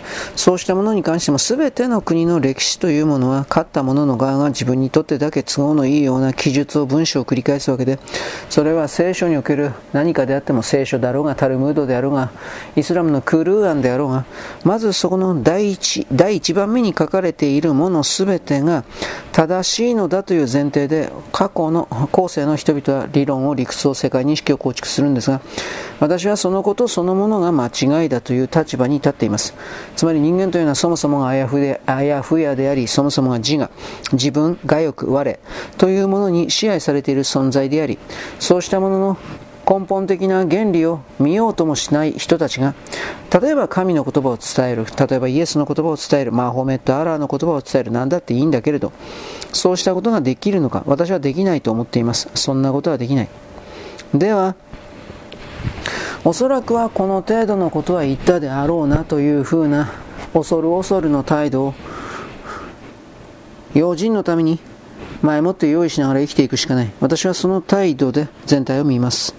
はい。まあ、だから僕は根性腐ってるって言ってるのはですねあなた、あなたたちがどれだけ真面目な人であろうが探求者であろうが、それすらも外から与えられているような外側の言葉のテンプレートの何かを再生しているだけの状態である。もちろんこれは私もそうなのだが、みんなその状態であるのにもかかわらず、これだけが、つまり太古の昔の人間もそうだということを言ってるんですよ。にもかかわらず、それらの過去の人々の言葉に正義が正当性が事実がファクトが絶対にあるのだと決めて動かない態度のままに世界を認識するというのははるかに危険なのではないですかということを言うんです。はい。で、僕はあの、イエスにおいてはですね、過去においてどのような言葉を発したのかという、そこまで詳しくは調べておりません。ただし、イエスを見つけた時にはという言い方をします。私はまずそもそもイエスの復活を信じておりません。死んだんです、あの人は。殺されて死んだんです。この時点でまず分かります。復活したのだという立場に立つ人というのは、そこから後の方に作られたようなフィクション、フィクションでしかありません。これを全て信じてしまっている。そこからスタートしているので、えー、なんだろうね。噛み合いが、噛み合いようがないんですよ。言論というか。何語で言われていたであるとか、出典はどこですかそんなことはどうでもいいんです。復活していない人なに復活している人が復活しているかのように周りの人が思った周りの人がそのように判定した。同等でもこれは想像の余地の範囲で人間が言葉を作っているだけでありそれぞれの全ての人が自分が個人があなたが私が当時の時空間における過去に立ってそれを見てきた触ってきた匂いを嗅いできたわけではないのです。伝聞というものに関しては必ずその言葉を発した人物のエゴが思惑が入ります。人間というのはエゴで構成されている。エゴが全てエゴとはエゴとは何か。自分自分なるあなたは山田山田花子さんなら私は山田花子という世界から完全に切り離された切り取られた独立した唯一無二の素晴らしい存在だ、まあ、そのように決めることによって自分自身をですね守り山田花子という個人を単位を座標を限定された領域を守ろうとする全体システムのことです。防衛システムとも言います。人間の肉体における精神と肉体を守ろうとする防衛システムとも言えます。そうしたものが言葉を話す伝達のために話す。それはどういう意味を持つかというとこれは本当は言ってはいけないというかこんなことを投げつけてはいけないのだろうがこれを言わざるを得ない。全てが自分自身を守るためにどういう形であれ自分自身を守るために相手を利用する相手を自分の言いなりに誘導支配するコントロールする。動かす。リモコン線のリモート。右に行けと言ったら右に行く。服を脱げと言ったら服を脱ぐ。そういうことを究極的には求めるということのそれが人間レベルでいうところの外部に対しての情報発信の形にになっているのだということに関しては、え、まあ、気づかないといけないというよりもそうなのだと私は言うだけです。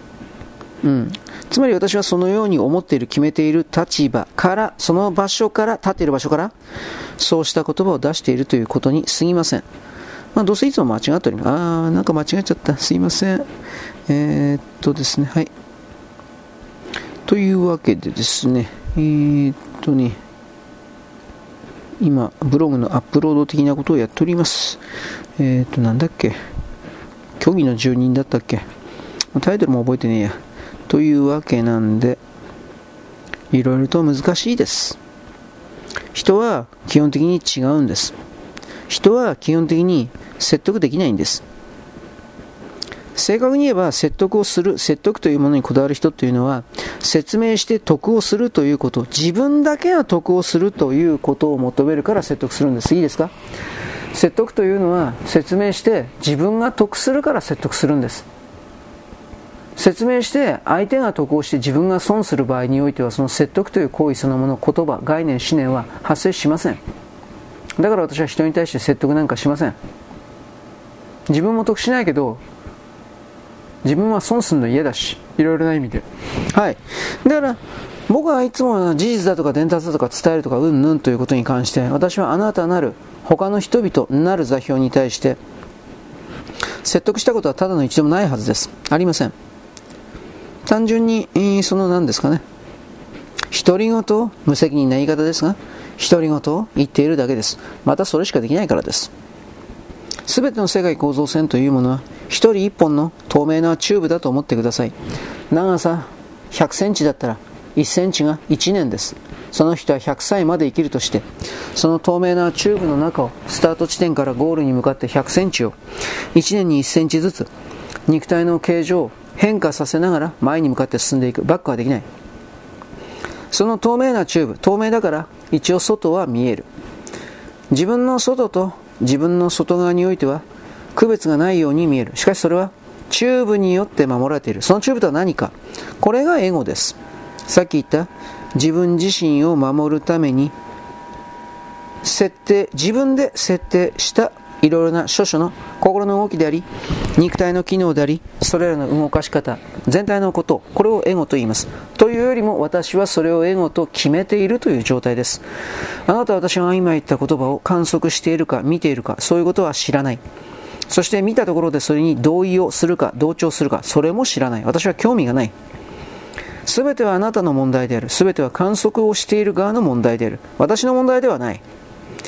この突き放した突き詰めた見方が一切できない人が仲間だとか、えー、会うのが楽しみだとか興味があるだとかビニールチューブの中でそれを言ってるわけです。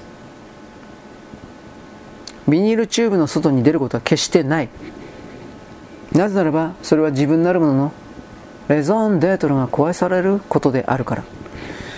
彼ら私あなた全てのものはそのビニールチューブ的な100センチのビニールチューブ的なものがあるということを一切知らないしそれをスタート地点からゴールに向かって転がっていくようなパチンコ玉のような存在であるということも知らない理解しない。全て同じ世界に生きていると思っている。地球には80億本のこのビニールチューブがある。それぞれの長さはそれぞれに違う。ビニールチューブで全てが一体のようになっているがそれは全て細胞膜のように隔てられているので力を加えればメリメリと剥がれていく。一本に戻る。みんながいると思っている思っていられる状態というのはそのビニールチューブがピシンと寄り集まっている状態に過ぎない。密着しておれば密着しているからがゆえに振動状態が伝わる。喋ったらその喋った時の糸電話のように振動が伝わり力が強ければそれは外側の端っこのビニールチューブのところまでそこに住んでる人にまで伝わるだろう。しかし人間には力がないからすぐ隣のビニールチューブ。もう一本隣ぐらいそこに伝わる。それが精一杯だ。我々はネットを使うというのは電話を使うというのは基本的にはそれらに拡声器を使う。アンプを使っているような状態であり。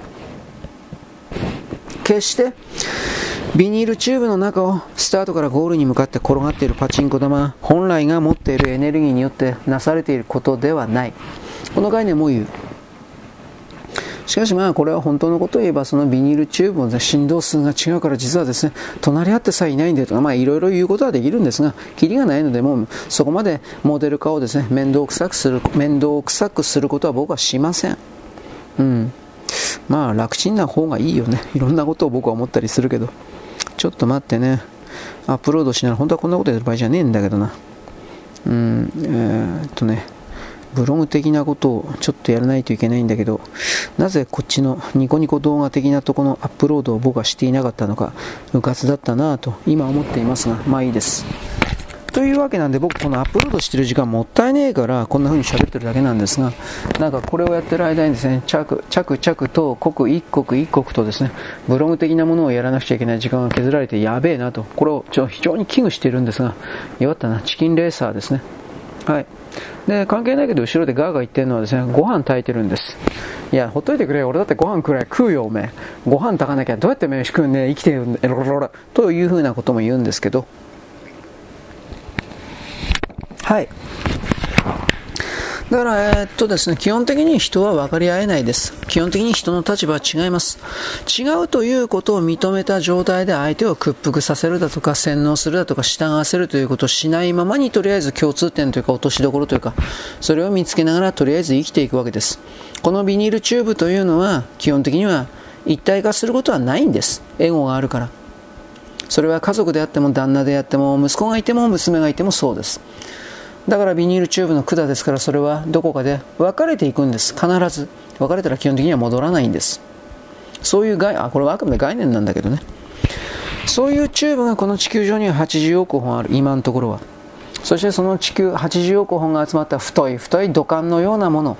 それが3000個ある。大体。そしてその3000後に私あなたと全く同じような私あなたが大体ちょっと色が違っていたり大体ちょっと形が違っていたりみたいなものがほとんど同じものがあるそれはなぜかというとですねその、うん、80億の細いビニールチューブが詰まった太い土管が3000本があると決めている超強大な広大な領域が実は一つの限定された空間座標だからという言い方もする。となると実はそれっていうのは、本来ならば形や体積や面積などというものはないのだからそれは本当はごく微細なゼロに近いぐらいに小さなかすかなものに戻せるのではないか。実際はそうではないのか。とこのように考えることもできるわけでそして私は実際にそうだろうなと思っているわけです、まあ、だんだんとキリがないですね。だんだんとですね、聞いてる人に、ああ、オカルト的な、やめて、というふうなことになってるので、昔はですね、このオカルト、もっともっとオカルト的な精神的なことを喋れよ、っていうふうな、なんか命令してるやつもいたけど、お前がやれよ、俺になんか聞かせてくれよ、お前、えおい、というふうな、まあ、喧嘩腰になったってしょうがないんですけどね。いろんな意味におけるですね、支配とコントロールというのは、要はね、自分自身を守る動きなんですよ、とにかく。自分の経歴、過去から今この瞬間まで生きてきたその経歴というもの、記憶というもの、認識というものを守りたいという強い働きの行動の表れ、こういう言い方もできるでしょう。それが言葉になってるだとか、それが行動の形、まあ、暴力であるとかね、いろいろ含めてなってるだとか、いろいろ決めつけることはできるんですが、ひとえには自分を守るための動きなのだという、このような見方を言いますではなく、私はそのように決めているということなんです。はい。うん、全ての世界は自分が作っているというのはこういう言い方なんですが、まあなんかだいぶ曖昧ですよね。でもしょうがないかなとも思います。本当の意味で伝える、伝わるというのは難しいもんだなという理解を実は私は持ってるからです。はい、そんなわけでよろしいでございましょうか。よろしく、ごきげんよう。現在は2023年のですね、12月のですね、なんだっけ、4日ですね、月曜日です。私はさっきですね、あのまあ、僕は宗教的なことは別に正直何もかも信用してないっていうか、どうでもいいんで、こんなことで、だから宗教信じてる人とか、あいろいろめんどくさいんだろうけど、信じたい人は信じりゃいいんですよ。価値観というのはその人の中にしかないというふうに僕は言います。なぜならば人の頭を、人の心をですね、まず視覚化できておりませんからね、計測化もできていないし。だから例えばですね、僕は切手とかコインの話をよくしますが、切手とかコインに僕は何の興味もないわけです。だからその何とかという切手のですね、何とかという絵柄がどうのこうのというのは、その人の中にある大事だと思えるような価値観です。僕の中にはありません。だが僕の中にはないけれども、それらの価値観が意味のないものだからといって、えー、それを破壊してしまえだとか、燃やしてしまえだとか、そんなことは言いません。うん、なんだけどめんどくさいというか、時間とエネルギーの無駄だからです。つまり人はそのやりたいことをやって、それを大事にするのも結構だけれども、ある意味あんまり人に干渉するべきではないというのが本来のあり方だというふうに私は見ますが、人間世界というのは、おせっかいが強い人が多い。でも正確にはおせっかいというよりも、これは相手に干渉することによって自分の正しさを同調させようとしている動きだというふうに私は言葉に直します。まあ結局ですね、どうですか？私の言ってることは正しいでしょ？ということを言ってるわけです。まあ、正しいとか正しくないというのは、それはあなたが言ってるのでって 観測している僕の側にとってそんなこと言われてもな、俺よくわかんねえな。これでおしまいです。そして、いろいろな人々が世界に対する見方を持っています。これこそが、世界はこのようになってんだ。世界は資本家が搾取してるんだ。世界は差別をする奴が俺をいじめてるんだ。どうとでも作りになってください。その言葉をね。だけれども、現実の問題として、えー、ちょっと待ってね。えー、っと、なんだっけ。何を言っても言わなくても、その人の作った世界、その人の脳の中のものはその人の中だけのものであって、あの、形にして人々に提示することはできないわけです。基本的には。形にして人々に提示するということができないものというのは、人々がそれを自分自身のセンサー、五感を使ってですね、え見たり触ったり匂いを嗅いだりということができないので、自分の中で再現しようがない、再現されていない状態です。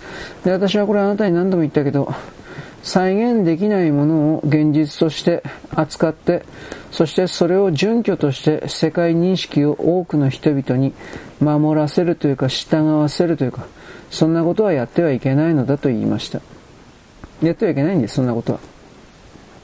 だから、あなぜならばそれはですね、へ俺の言うことに従えという構造にただなってるだけだからです。で、それはやっぱりあの人々に対して俺の言いなりになる。つまり俺というものの存在を守るためにお前はバリアになれ、エネルギーになれ、肥やしになれ、燃料になれ、というふうに言っているようなもんであり、まあそれにしたって本当はただ言ってるだけであって、相手のが分かりましたとかって、えー、許可を、許諾を出さないか、えー、出さない限りにおいては契約という、まあ契約と言います。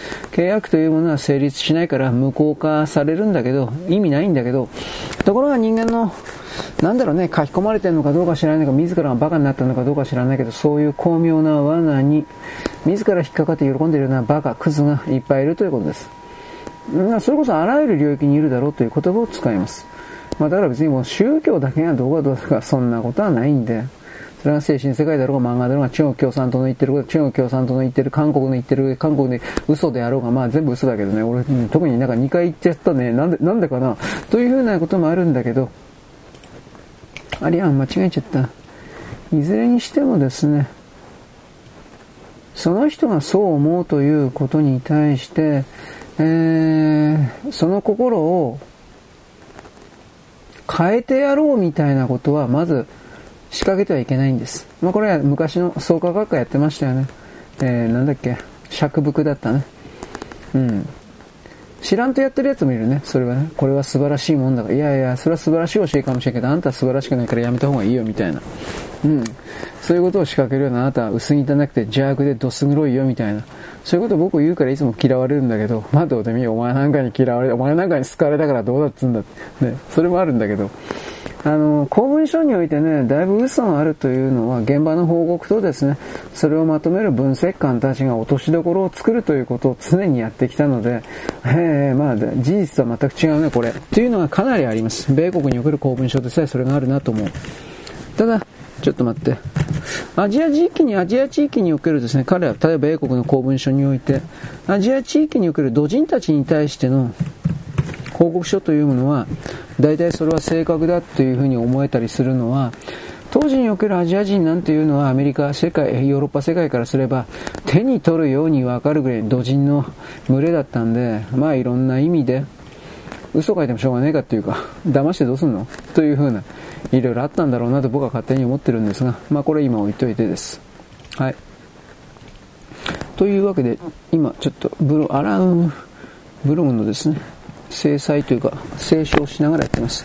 本当は時間ないんでこんなことしたくないんだが、言えはキリがないし、そんなこと言ったって伝わんねえから、本当に意味ねえんだけど、と思うけれども、いろいろ頑張りながらやっております。うん、まあ、正しい、宗教においてもそうなんですけど、僕は、これ言っちゃまたあれ怒られるんだけど、正しいなんてものはないんですよなんですよ。でもこれはあんまり言いたくないんだよな、中国人的だから。はっきり言うけど、正しいというのは力のあるものがその時で決めるんだでおしまいだから、あいつらは。それもまたちょっと俺違う、だいぶ違うんじゃないかという立場に立ってるので、いやー、まあいろいろとね、言い返したいというかそれはあるんだけど、置いといてです。はい、ちょっとお待ちください。まあ、とりあえずですね、えー、カタカタやりたいんですが、ちょっと待ってね。まだかよ。な結構あるな、今回。よいしょ。えー、っと、よし、これでいいのかな？はい。というわけで、今からカタカタします。はい、カタカタ終わり。できるだけ、ちょっともう時間ないんで、あんまりちょっと長く、いつかこのカタカタで長いのやりたいかなと、実は思っています。それはね、僕あの、喋り言葉で変換するのと、音声変換するのと、カタカタでやる文章でやるのとは、ああ、自分でもわかるんだけど、いいとか悪いとかじゃなくて、明確に何か違うなという感触を持っています。どう表現していいかわかんないけど違うんです。でもじゃあカタカタやってる文章の方が素晴らしいとか高尚であるとか優れてる。そんなことは全くありません。別の人格が雇ってるかのように違った何かになってるという、こういう決めつけを言います。うん、まあ、カタカタの方がいいんじゃないかな。かっこいいんじゃないかな。なんてことも適当に言ってるわけで、まあどうでもいいよね。そうです。どうでもいいです。というわけで、今、今度はアップロードの方に入っています。うまいこといけばいいけどね。これ言ってないのか。ちょ、ちょっと待ってね。ちょっと待ってね。これ間違えてんかな、俺。えっと、えー、えー、っと、あ、間違えてる。やべやべ。よいしょ。というわけで、えー、っとですね、もう一回やり直し。いけるかな。あら。よいしょ。えー、っと。はい。というわけで今アップロードします。できるかな？アップロードします。かっこいいこと言ってもね、ならんことが多いんですよ、結局。ああ、なんか機種依存文字。これほんとムカつく。こんなのどうでもいいんだろうと思うんだけど。インフラ整備。これラピダスの記事ですね、きっとね。えー、九州がものすごい今発展してるっていう話なんですが、ああとはこれ、なんかよくわからんけど、ツイッターにおける横棒がなんで、えー、っと、えい機種依存、機種依存文字になるのか、私にはよくわかんないので、あった、ありましたと。これどうだ？受け付けたと。よし。まあいいです。えちょっと待ってねと。はあ猟友会、疲れ切ってる熊出没で要請。だからこれに関しては自衛隊を出せ、バカ野郎と何度も言っております。自衛隊を出せばですね、多分うまいこといくんじゃないかなと、一応思います。はい、ちょっとお待ちください。ええー、っとね、えー、っと、メルマーガ配信配送、違う、これは違う。これ読んでるんだ。えー、っとね、これ違う。どこだ？えー、っと、Google、Google、Apple、Google のやつですね、これは。はい、ちょっと待ってね。まあ、Google にもブログがあるんですよね。関係ないけど。うん、まあ、本当に関係ないけど。えっと、まあ、Google のブログというか、Google の、あの、アプリの中にブログがあるんです。そういう表現でないと、ちょっと間違えますね。はい。でもこれ、Google のブログやってるけど、全然、なんていうかな、読んでる人が増えないというか、な、なんだっけ、見られるための努力でしたっけなんだか、よくわかんないこと言ってたな。まあいいや、どうでもいいやもん、こんなこと。えーっとね、えーっと、これ誰だろう。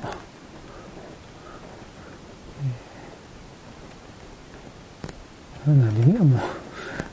自分が何書いたか全くわかんないから、もう投げやりもいいとこというか、ちょっとお待ちください。まあこれがですね、僕さっきから何度も言ってるけど、やっつけてるということなんですよ。本当に振り返ってられないから。まあだから偉いとかじゃないんですよ。ああ、寝てねえわ、俺寝てねえわっていうのと同じようなそれですよね。振り返ってられないからとか、なんかね、そう言ってるのは、えーこれをやりながらですね、牧原のどんな時もがですね、なんか、えー、心の中に浮かんできたというか、ね、よいしょ、どうだ、牧原もね、本当は歌手活動やってほしいんだけどね、俺あいつの声結構好きなんだよ、はっきり言って。どんな時もですね、今どんな気持ち？ね、どんな気持ち？なんかこれでよく似てるなと個人的には思ったけど、あの、前向きでしょう。どんな時もって。曲的に。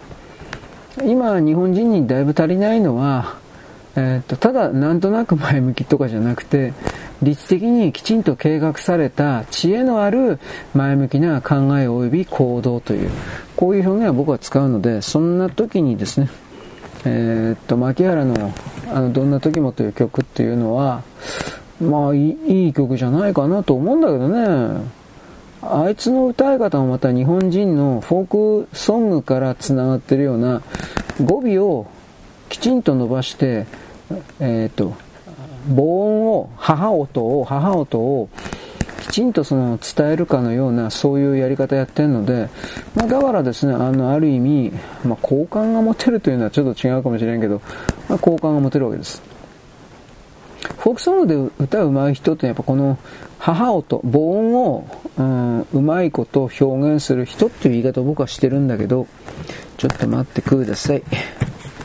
マケ原にも、ケ原は別にフォークソングの人じゃないけど、それを感じます。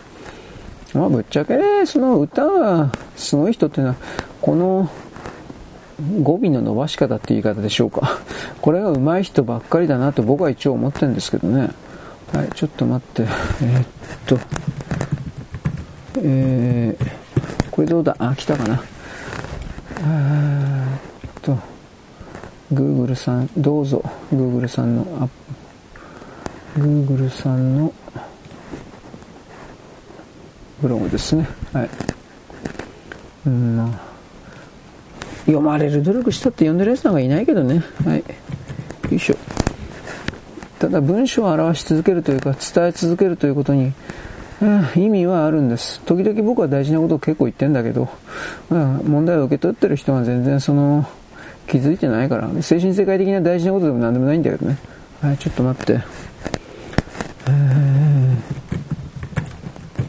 僕はあのどっかの精神世界的な人たちのブログとか見てるようなああいう人たちの中にある自分には何の能力もないくせにこれからもないし努力もしないし才能もないしどうにもならないのにもかかわらずそのクズの自分を認めず見つめず、うん、なんだろうねなんとかなる的な形でそしてえー、人々に同調を求めるだとか、人々に支配を求めるだとか、人々に、えー、同情を求めて、なんかちょうだいとかやるとか、一連のですね、えー、っと、心を、相手の心にフック引っ掛けて、それを引きずり回すかのような動きをする人たちというのが、基本的になんであなたたちがそうな、何やらせ、なんかいろいろ言いたいことあるわけです。言いたいこと言わんけど。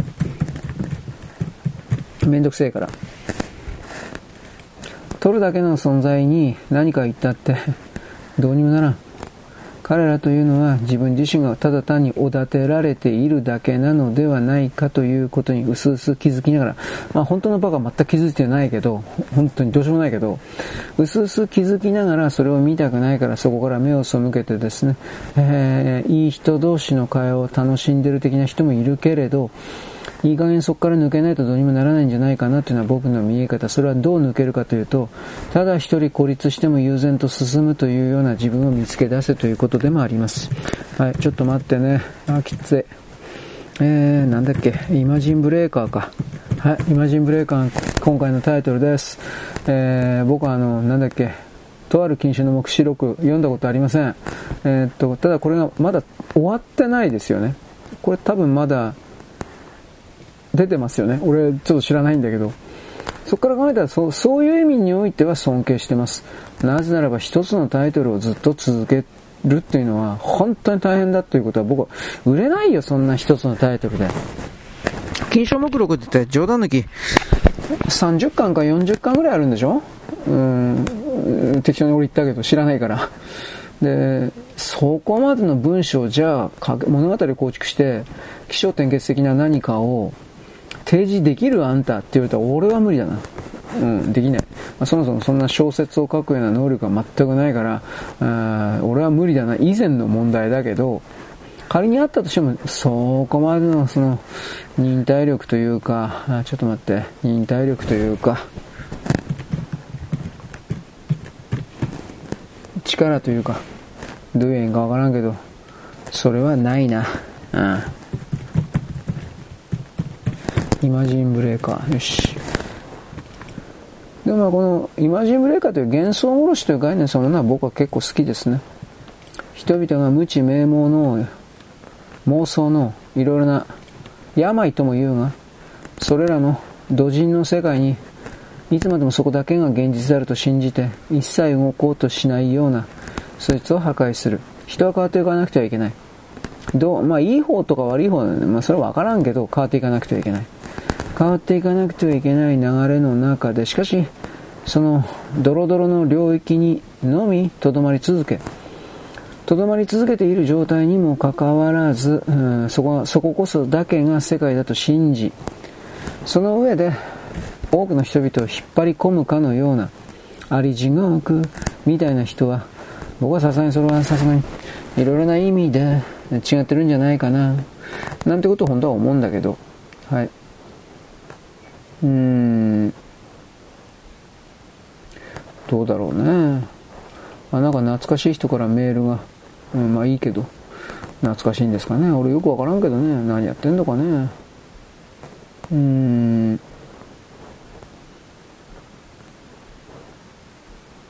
この人何やってんのかね。ふと思ったけど、この人たちはか。何やってんだろうね、今。ふと思った。いろいろあるね、それは。うん。で、今日僕あの、ツイッターの更新したんですけど、坂本九さんのこれだけちょっと探してくれてなかった。涙くんさよならこれいい曲なんだけどなねさっき牧原の曲すげえいい曲だっていう風に言ったけど、坂本九、まあ途中で死んじゃったけど、その、いろんな曲をね、あの、なんというかな、聞いといた方がって言ったら余計なお世話だけど、でもやっぱり聞いといた方がいいんじゃないかな。僕はいろいろ思ったりなんかしますよ。はい、とりあえずブログ的なものは終わったんで、えー、カタカタお返事なんで、よろしく、ごきげんよう。現在は2023年のですね、7月という方、12月のですね、24日のですね、えー、火曜日であります、日付めちゃくちゃ、えー、火曜日、あ、月曜日であります、月曜日だよ。ということでですね、えー、っと、なんだっけ。えー、っと、寒い日が続きます。これ、お役立ち情報です。私はあの、お金ないんで、あんまりあの、厚着しないんですけれども、調子が悪いです。えー、首とですね、手首、首、首筋を温めろと私は言いました。これ実際僕はやってます、今瞬間も。頭にタオルも巻いてますが、それ以外においてもですね、気づいたことなので言っておきます。腹巻きしてますかしてます、僕は。しかしですね、これ多分やってないです。やったらいいです。一応何かというと、心臓と、えー、肺と心臓の上、ちょうどあのー、胸骨の、肋骨の真ん中辺あるでしょう。みぞおちのずっと上、喉仏からその心臓の、とにかく心臓の真上、ちょっとへっこんでる感じのとこ、あの、おっぱいとおっぱいの間、ここにですね、タオルを1枚また2枚、2枚ならベストなんですけど、タオル1枚また2枚、また3枚でもいいんですが、ここを突っ込んどいてください。それだけで全然違います。心臓があったかく、あったかいというのは、心臓と肺の部分があったかいというのは、それだけで快適です。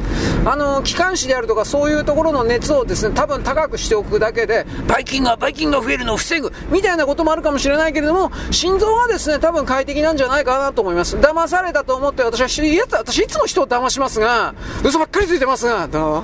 ああなた美人だよ、どう？パンツ脱いで。こう、こういうことしか言いませんが、しかしこの心臓の上にですね、あのー、まあ、タオル1枚だったら4枚重ねにしてですね、小さな、まあ、なんかちょっと封筒のでっかい感じにしてですね、心臓の上に乗っける。タオル2枚よりはもっといいです。2枚あったら、えー、2つ重ねて分厚い形にして乗っける。あ胸の上に。または2枚をですね、えー、2枚を右側と左側にですね、右肺と左肺のところにやってですね、ペタンと。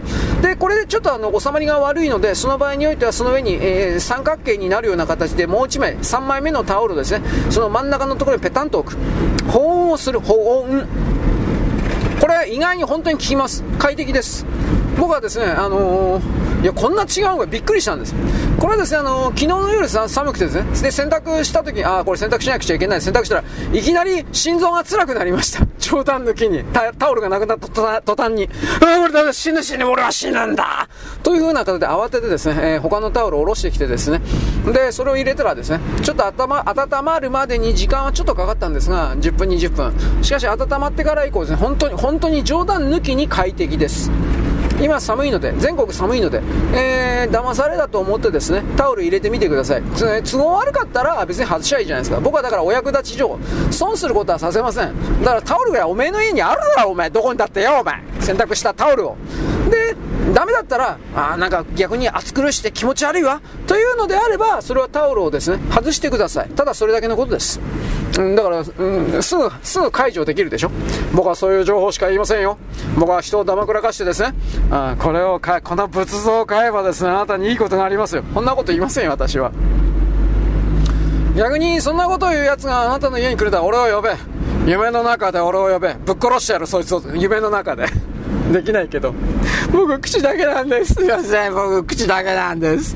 ということを、まあ一応僕は正直に常にですね、あなたに、えー、告白、暴露しながら、告白という映画が確かありました。10回だったかな。遠藤周作の映画だったと思います。えー、信仰を問う。あなたの真面目な信仰。いや、信仰を問うたっていいけど、いや、そんなもんどうでもいいんじゃないかと。僕は遠藤周作ですか？嫌いではないけど好きでもないんです。なぜなら真っ向臭いからです。しかし、あの、キリスト者たちにとっては、遠藤周作は素晴らしい人だ。あ、じゃあ、東アジアの土人レベルが、世界基準におけるキリスト教的解釈にちょっと近づいたからといってですね、あのー、ヤソ教の旧教の連中のアジアにも、俺たちのことちょっとぐらいは知ってるような猿がいるじゃないか、と褒められたぐらいでですね、やんややんやと喜ぶようなですね、長崎を中心としたカソリックの連中は僕は大嫌いです。その土人の領域から抜けろということを僕はいつも言うんですよ。もうすいません、僕口だけなんです。すいません、許してください。というふうにいつも謝ってるんですが、覚え、謝ってるでしょ？なんで僕に対してそんな風に突かかるんですかあなたたちは。というようなことも言うんだけど、まあ、人間は分かり合えない。人は同じ過ちを繰り返す。アムロ霊かよ。まったくと。これはフォー村雨が死んだ時です。これ覚えてます。いや、その、ね、人が過ちくるけど、全くとか言って、アムロさん、あなた、その、ね、あれ、助けられた、助けられたポジションだから、助けてやればよかったんじゃないかなと、僕は個人的にすげえ思ったんだけど、そういうこと言ってはいけない。ね。ガンダムマーク2はデザイン的にかっこいいです。ゼータガンダムというかあのアニメの中でおそらく一番かっこいいのはあのガンダムマーク2の黒いやつじゃないかなと個人的に思うんですが大河原敏夫さんでしたっけ？安尾さんでしたっけ？すごいいい仕事してます。おそらく連邦の中で一番かっこいいモビルスーツはガンダムマーク2です。ゼータガンダムもまあかっこいいっちゃかっこいいけど なんか違うよねと個人的には思います。逆に、えー、あれあれデザインした誰だったかな？福田なんとかさんだったかな、名前忘れちゃったよ俺。あのー、ガンダゼータガンダムデザインした人ね。福田なんとかさんだったかなんだか忘れちゃったけどこの人のですね、えー、デザインしたガンダムマーク3こっちの方がさらにかっこいいんじゃないかなと個人的には思いますがまあそれを言っちゃっちゃしょうがないんでね。はい。というわけでございます。何言ってたんだっけ？人は同じ過ちを繰り返す。いやそういう辺を言いたいわけではなかったんだけどうーんまあだからね遠藤周作まあ遠藤周作にしてもあらあんま読まんかったからね遠藤周作。うん。そんな面白くないからね新規くせえから。こんなことばっかり言ってし。ありとあらゆる方向に喧嘩売ってどうすんだ僕は、時々自分のことをですね反省しております。はい、スーパー情報です。チョコレートが安かったです。僕チョコレートそんな食べないんで買いませんでした。えー、まあ前にも言ったけどね、クリスマス関係で、チョコレートの需要とかが一時的に若干1割2割、もっとかな、増えてるんだと思います。で、その分の余剰分とかがいろいろ出てんじゃないかなと思う。街のケーキ屋さんにおけるですね、チョコケーキみたいな、あ、チョコケーキってのは流通難しいんじゃないかなと思うんだけど、そうしたものもですね、目立つようになってきました。でも、まああんまり長持ちしないからね、2日、2日も置かないで1日置いたらおしまいなんじゃないかなと思うけど、まあチョコレートケーキ好きな人いるんですね。だからパキッと、パキパキッとするから、どうかなと個人的には思うんだけどね。はい、えー、オタク情報。なんかツイッターでちょっとだけ回ってきたんですが、中国でガレージキットというか、フィギュア、エロフィギュア、人形人形。人形でエロフィギュア、エロいやつ、女の子裸になってるやつ、で、あのー、女子世紀までですね、表現しているようなもんを作ってたらしい。バカじゃねえの？と思ったけど、そんなもん見て何が、まあまあいいけど、えー、まあ何が楽しいのと言おうとしたんです。まあいいです。まあそういうですね、エロフィギュア、中国でもやっぱそういうの作ってるやついるんだなと思ったけど、メーカーで作ってるのか、ガレージ、ガレージキットというのは個人で作ってるやつです。えー、個人で、えー、なん、なんていうかね、えー、石膏的な感じのやつをガリガリと削って、人形さんの型作ってですね、で、それをベースに、えー、おつ型と凸型か、おつ型作って、で、そこにですね、えっ、ー、とね、えっ、ー、とね、なんかレジンキャストだったかな、なんかそういう樹脂の石膏みたいな感じの樹脂をシュビューとかで入れてですね、同じようなエロい形の女のフィギュアをいっぱい作って、で、色塗ってですね、1個5万円だよとか10万円だよとか、なんかようわからんかった、そういう値段で売るというか、まあ日本では、あれなんだっけ、ホビージャパン、違うな。な、なんかそういうガレージキットの人形の、フェアがあります、コミケみたいな感じの同人即売会みたいな。で、そこでですね、えー、と1日だけ判権を許可するという1日判権という考え方が昔あったけど今どうなってんのかな俺よくわからんけど一般には売らないんだけど、えー、とメーカーに許諾というか許しを得て、えー、なんかぐ試作品みたいなやつかな作ったやつ1個送ってこれどうですか許可くださいませんかとかってやってで、えー、っと、いいよと、あんまりエロくなかったり、つまりあの、元々のキャラクターのイメージを壊さなかったりしていたら、いいよという風な形で1日だけ販売の許可が出るみたいな。それを確か1日半券って言ったんですけど、俺そのガレージキットのフェアの名前今思い出そうと思って必死になって喋ってんだけど思い出せんわ。うん、まあまあ、多分そういうのは中国でもあるんでしょうね俺ようわからんけどでそのエロエロフィーニャもバンバン作っておっぱいバーン乳首ビャーンとか言ってそういうのが本当にバンバン作られていた。でそれを中国共産党は規制したらしい、うん、あんなもん作ったら殺すぞお前。ということになったらしい、まあ、らしいらしいって言ってけど。で、まあ、結局それとですねガレージキット。つまり個人で一個一個作って多分ネット販売的なものもダメ。え、っとね書いてあったのはね1個あたり1個、罰金1個かける、かけるって書いてあった。1個かける50元だったかな。50元だったら安いんじゃねえの？まだ。わかんないけど。まだからその所有してるだけでそんだけの罰金取られるということかもしれない。でも何がエロいとかエロくないとかを判定するのかなとも思ったけどね。それは中国中国共産党が例によって勝手に、さじ加減勝手に決めるんでしょうね。だから、そういうことを踏まえて言論の自由というよりもいろいろなものが制限されていく流れの中にあるという時点で中国がやっぱりこの戦後体戦争体制に移行しようとしているのだと思わざるを得ないかなと、うん、なんかそんな気もしないじゃないです。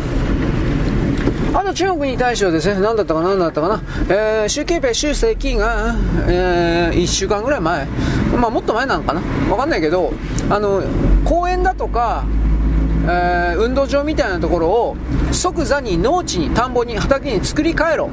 というふうな命令出して、まあ、これは一応本人は食料増産のつもりで行ったんだけどだから、あのー、他にも何だったかな。米だとか麦だとか芋だとかと関係ないような商品作物あるでしょう。例えばナスとかまあ今時期違うけどナスとかキュウリとか。そういうところの畑をわざわざ潰してまで米とか芋とか豆とかみたいな、えー、穀物に関わるような食料の畑に無理やりブルドーザーギャーとかで作り変えるだとか公園をギャーとかぶっ壊してですね作り変えるとか。なんかめちゃくちゃやってるらしいです。でその動きというのは毛沢東の時代にあった、えー、大躍進？大躍進と全く同じことなんでこれはやべえんじゃねえの？みたいなことを言ってる人います。まあ僕やばいと思いますよ。普通に。大躍進の時に確か、えー、毛沢東主席サーマの命令の通りに、えー、各村町なんかで鉄鉄もどきというか製鉄もどきというかそれをやってたんですが、えー、作られたうちの6割から7割が鉄でもなんでもないクズだったんですよ。でも命令には逆らえないからやってますふりをしたんです。なんかそんなそれと同じような危険な匂いをちょっと感じますね。今のその大躍進的なそれっていうのは。はい次。なんかね日大アメフト部。えー、っと、廃部だとか言ってですね、えー、廃部やめるわとかなんかいろいろ揺れてますけれども、基本的になんかあの理事会で継続審議な方向で、どうですかね、まあとりあえず麻薬やってなかった子供たちに関しては、どう考えても罪がないので、どうなんだろうね、これに関しては絶対に廃部だとかっていう風なことも言えないわけですよ、僕はね。当事者でないからってのは当然なんだけど、でもよくわかんないですね。そのまま10人ぐらいやってたってのは、これはもうはっきり退学であり、刑事罰にしょ、うん、ね、処さ処さなければいけないけれども、自宅から通っていたような子は確かに全然関係ないんでね、これは。で、連帯責任つったところで、その、お前麻薬やってんじゃねえのか。で、普通聞かんからね、冗談抜きで。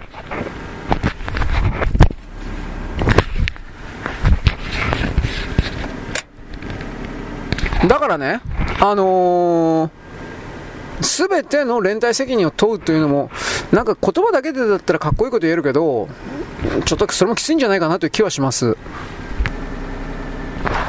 まあ皆さん自分がね、正義の味方だというふうに思えたら、どいつもこいつもかっこいいこと言うけれど、でも、まあ、この、まあ僕たちアメフトやってないしね、日大関係じゃないしね、うん、一番多分困ってるのは日大の OB だとかそういう人たちじゃないかなと僕は思うんですよ。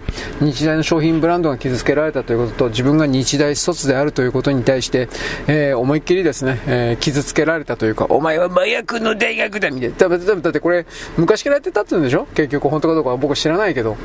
となると、そこから見たときにですね、日大という学校の卒業生は麻薬犯。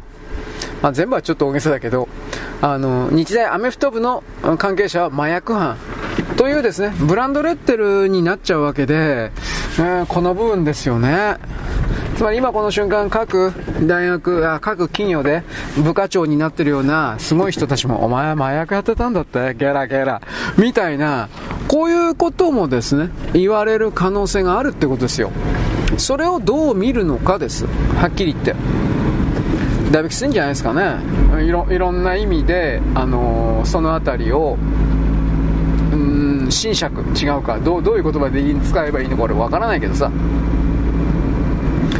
だから林真理子っていう人が今だいぶその追い込まれてるというか、うん、でもまあこの人は本当に何も知らなかったみたいだから。学長と副学長がね、責任取らされて首って、まあこれも当然なんだけど、12日間もなんか麻薬を隠してたつで、それはちょっとシャレにならんだろうなといろいろ思ってさ、いろんな意味で考えないといけないんじゃないですかね。はい。僕はなんか、まあ、紋切り型のですね、出なければならないみたいなこと言ってるけど、だってよくわかんないから。でも、やっぱり、一点はやっぱりその学生に麻薬を進めるような全体システムが残ってしまっているということは問題ですよね。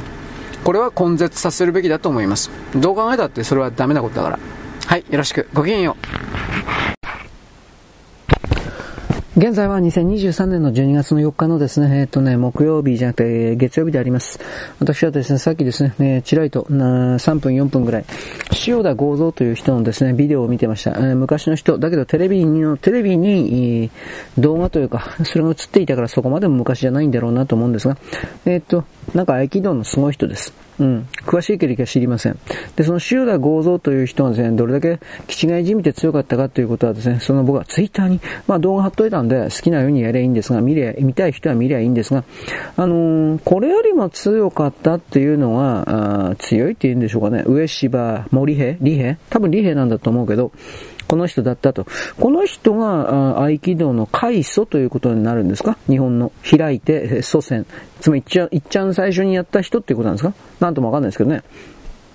まあ、塩田剛造という人の、その、説明動画においても、最初なんか空手とか剣道やってたけど、どっか中学生かどっかそのぐらいで、えー、っと、合気道というものに、うんた、たどり着いた。なんかそんな風な説明だったんで、つまりその塩田剛造という人が、えー、っと、いた頃には、その合気道というものが、まあ日本の中にあって、ということは塩田さんは少なくとも強いとかは言われてるけど、強かったんでしょうが、最初にこれを作った人ではないんだなという理解は今のとこ僕の中にはあります。偉いだとかどうとかそういうことではないんですが。はい。ということでですね、ありゃん。あん。え、マジ？やべ。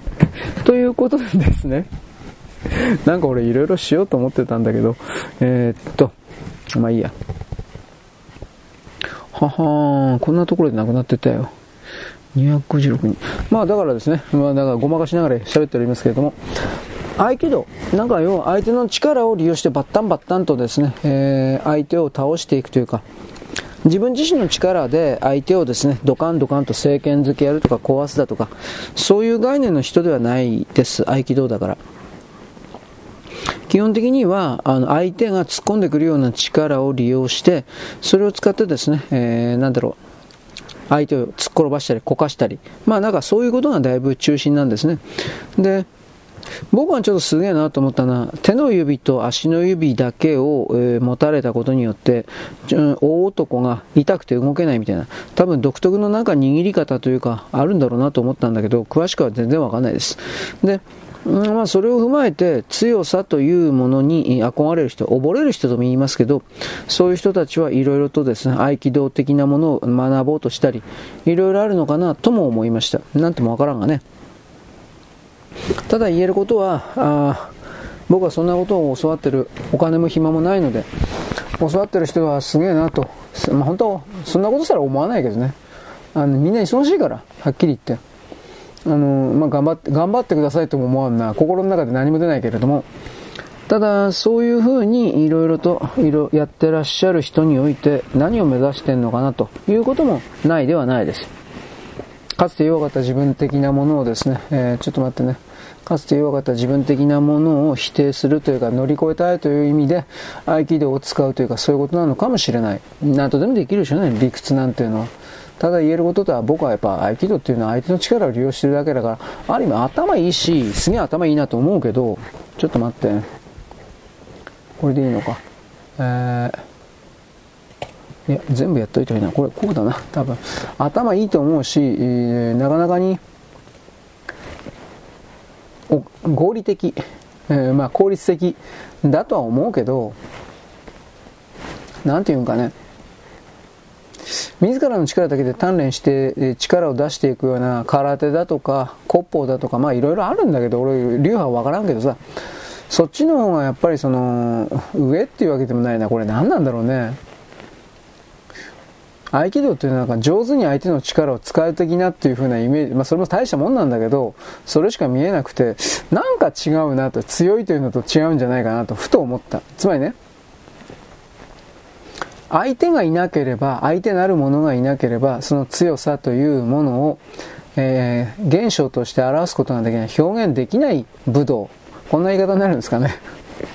まあ、そんなことは武道なんか全部そうじゃんって、あ、まあそうですね、という風になっちゃうんだけど、えー、ちょっと待ってね。えー、これでいいのかな。よまあ、否定してるわけじゃないですよ。どうせ俺は何もできないんだから。なんか大きな力が働いて、お前は今日から合気道するんだ、みたいになったらそうだろうけど、本当に何かが好きで、合気道が好きで好きでたまんないです、という人では全くないので、正直言って自分の中でそれは分かってるので、ただ、うん、ちな、ちまたにですね、なんだっけ、これは、ちまたにですね、言われているように、その、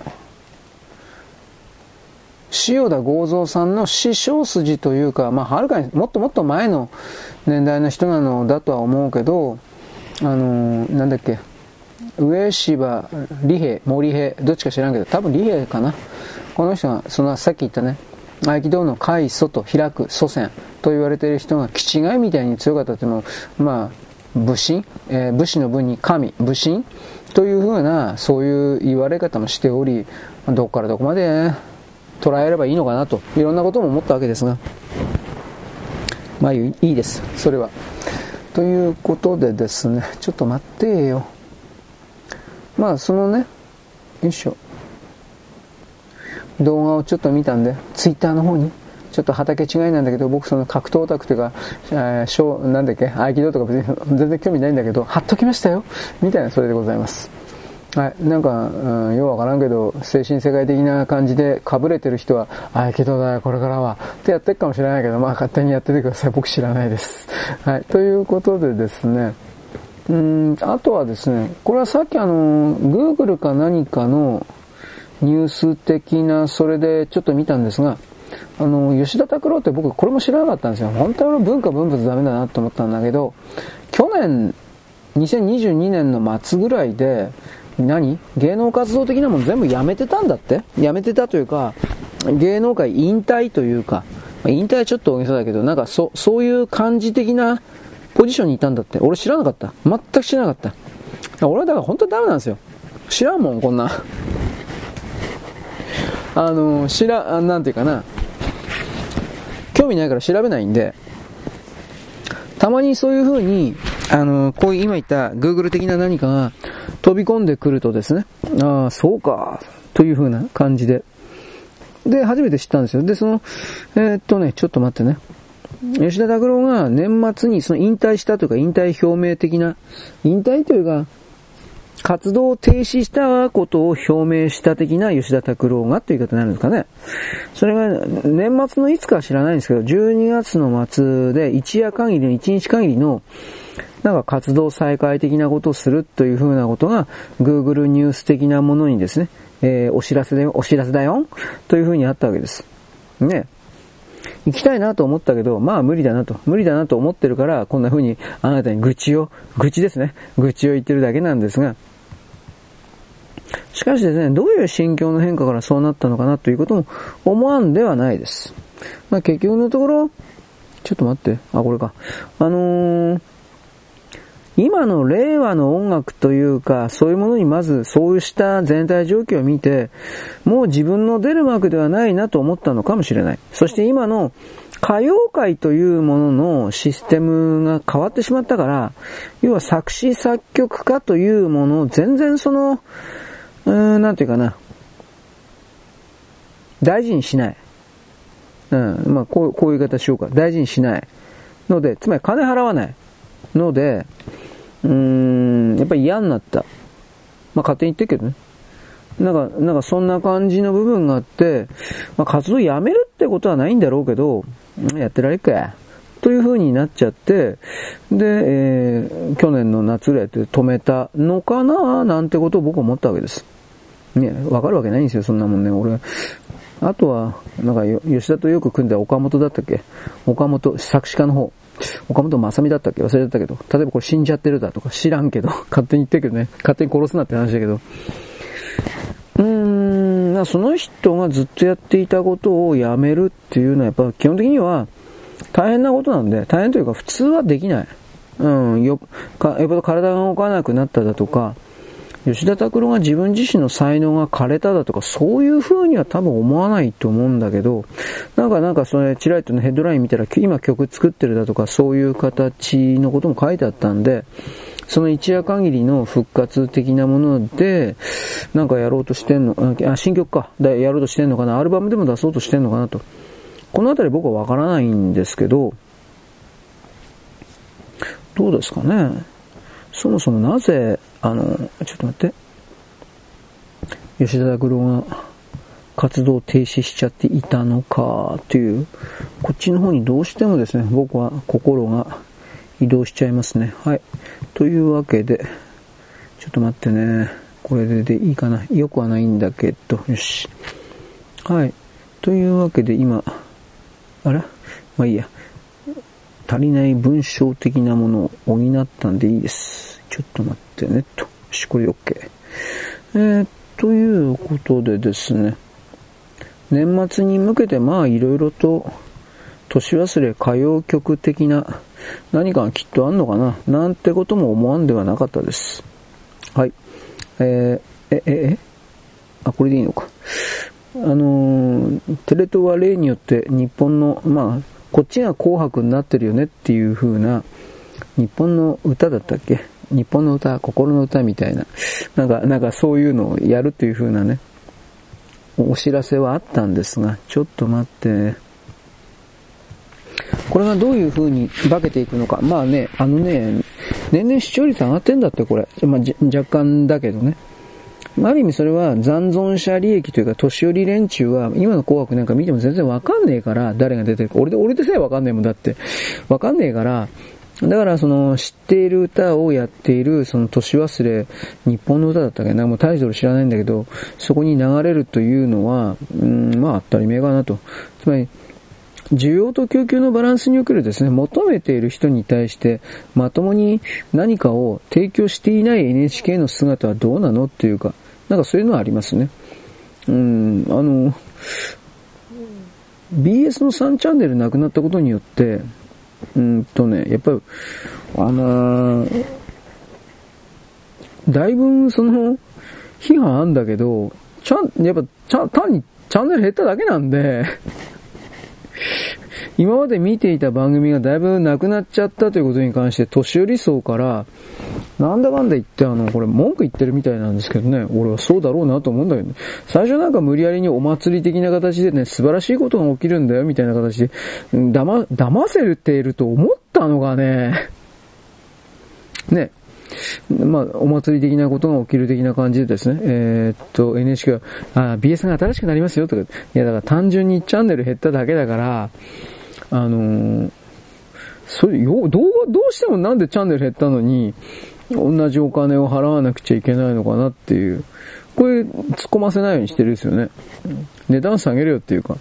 で、なんかね、今その BS の3チャンネルに関しては、全く、いわゆる砂の嵐的で何もやってないのかって思ったら、そうではないらしいんですよ。なんか、番組宣伝だけずっとやってんだって。俺まだチェックしないから、そうなのとかって思ったけど。いや、番組宣伝でやってですね、結局、完全に停波、つまり、電波止めてるんじゃないんだったら、な、なんで、その BS のサンちゃんとかやめちゃったの？なんか例えば再放送だけするとかなんかうまいことできたんじゃないのと思う。なんでなんですかね？未だにわからん。BS の 4K の帯域を、なんか BS の3に合わせたんかなと思ったけど、BS の 4K も BS の 8K も、えー、今まではですね、BS の1と3があった時点で、独自のチャンネル電波帯域持ってたんで、なんか変だなと。だからその今の BS の3チャンネルやってたところ、電波帯域で、何やんのと。何もやんねえのと。こんな、だからなん、何もやんねえんだったら、なんで同じ値段とんの？チャンネル減らしたのに。これもっともですよね。うん。まあ僕はその、テレビに関しては、まあ本当になくなっても僕はいいと思ってるので これ本当のこと言ったら、僕はあの、ネット動画でそれは別になくなったって構わないと思ってるので、ね、ちょっと待って。あ、あ、あ、あ、違った。うん、だから、ね、あの、ニコニコ生とかそんなこと全部含めて。だから、なんだろうね。人類は全てもう、その、そのようなものから、少なくとも新しい世代はっていう、まあ限定してもいいんだけど、あの、離れていってんじゃないの？みたいなことも、まあ思うわけです。はい、ちょっと待って。ああ、しんどい。えー、っと、119か。うん、うん、うん。えー、っとね、責任のありか。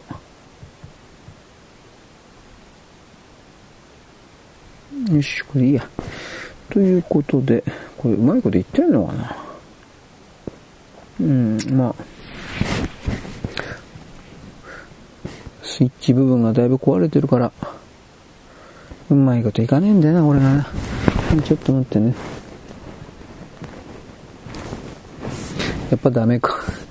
なんかこれだけが本当にね、スクリーンショット撮れないんですよ。スイッチ部分がね、壊れてるからだと思うけど。まあ、だいぶ古いからね。だけどそんなことも言っていられないんで。ダメだった。まあいいや、ちょっとキリがないので、ちょっと一旦切ります。はい、悪戦苦闘してたけど、なんとか撮れたんで。うん、あのー、まあ、スクリーンショットとか撮ってですね、何回もトライアンドエラーで失敗してる時もこんな風に喋ってりゃいいんだろうけど、余計に今度、さすがに集中力がね、分散するんで、よっぽどうまいタイミングでね、えー、スクリーンショットだから、ボリュームのダウンと、電源ボタンですか、これを上手に入れないと、これダメなんですよ。で、喋りながらだったらちょっとこれは無理かなというふうに思わんではないという言い方ですね。ちょっと待ってね。なんで、だからなんかこの、意地悪をされているかのような。はい、ちょっと待ってね。117か。まあ、頑張ってみるんだけど、時間ねえな。弱ったな。うん、うん。ん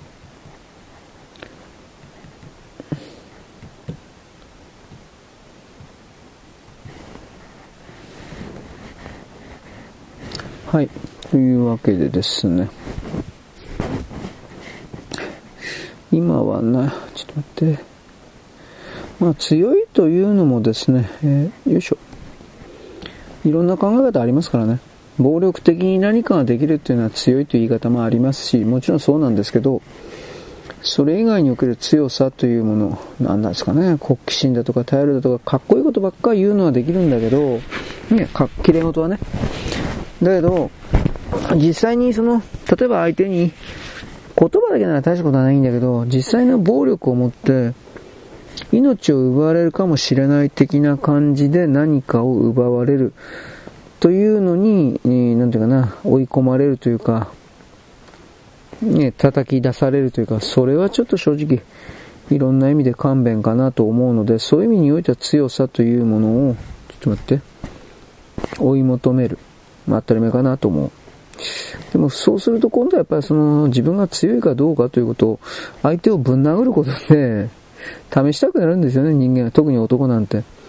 うん、そんなこと考えてやっぱ持たない方がいいのかなとかいろんなこと思いますね。例えばこれ鉄砲なんかね、ガンとかそういうものに関して持っていると基本的にはあの、それ使って殺したくなるんですよ。殺したくなるって大げさだけど、使ってみたくなるんですよ。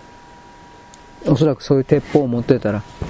で、そういう威力を確認したいというか、でもそれは鉄砲の威力であって、あの、本人の能力でも何でもないんで、そのあたりを、あれ？な、ななんでこんなになってんの？そのあたりをどう捉えるかですよね。うん。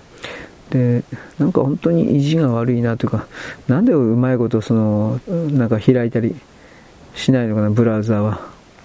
多分掃除するだけでは言わるんだ、終わるんだろうけど。はい、ちょっと待ってください。まあいいや。というわけで、えっとね、ちょっと待ってね。まああとはですね、えー、っとね、これな、どれやれの？えー、っと、あ、これでいいのか。えー、っと、待ってね。今更新作業してるんですけど、うまいこといかない。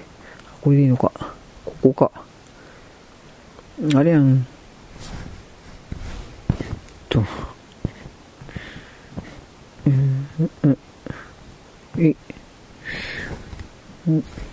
110番？何番これ？ちょっとファイル番号見て。え。よいしょ。よ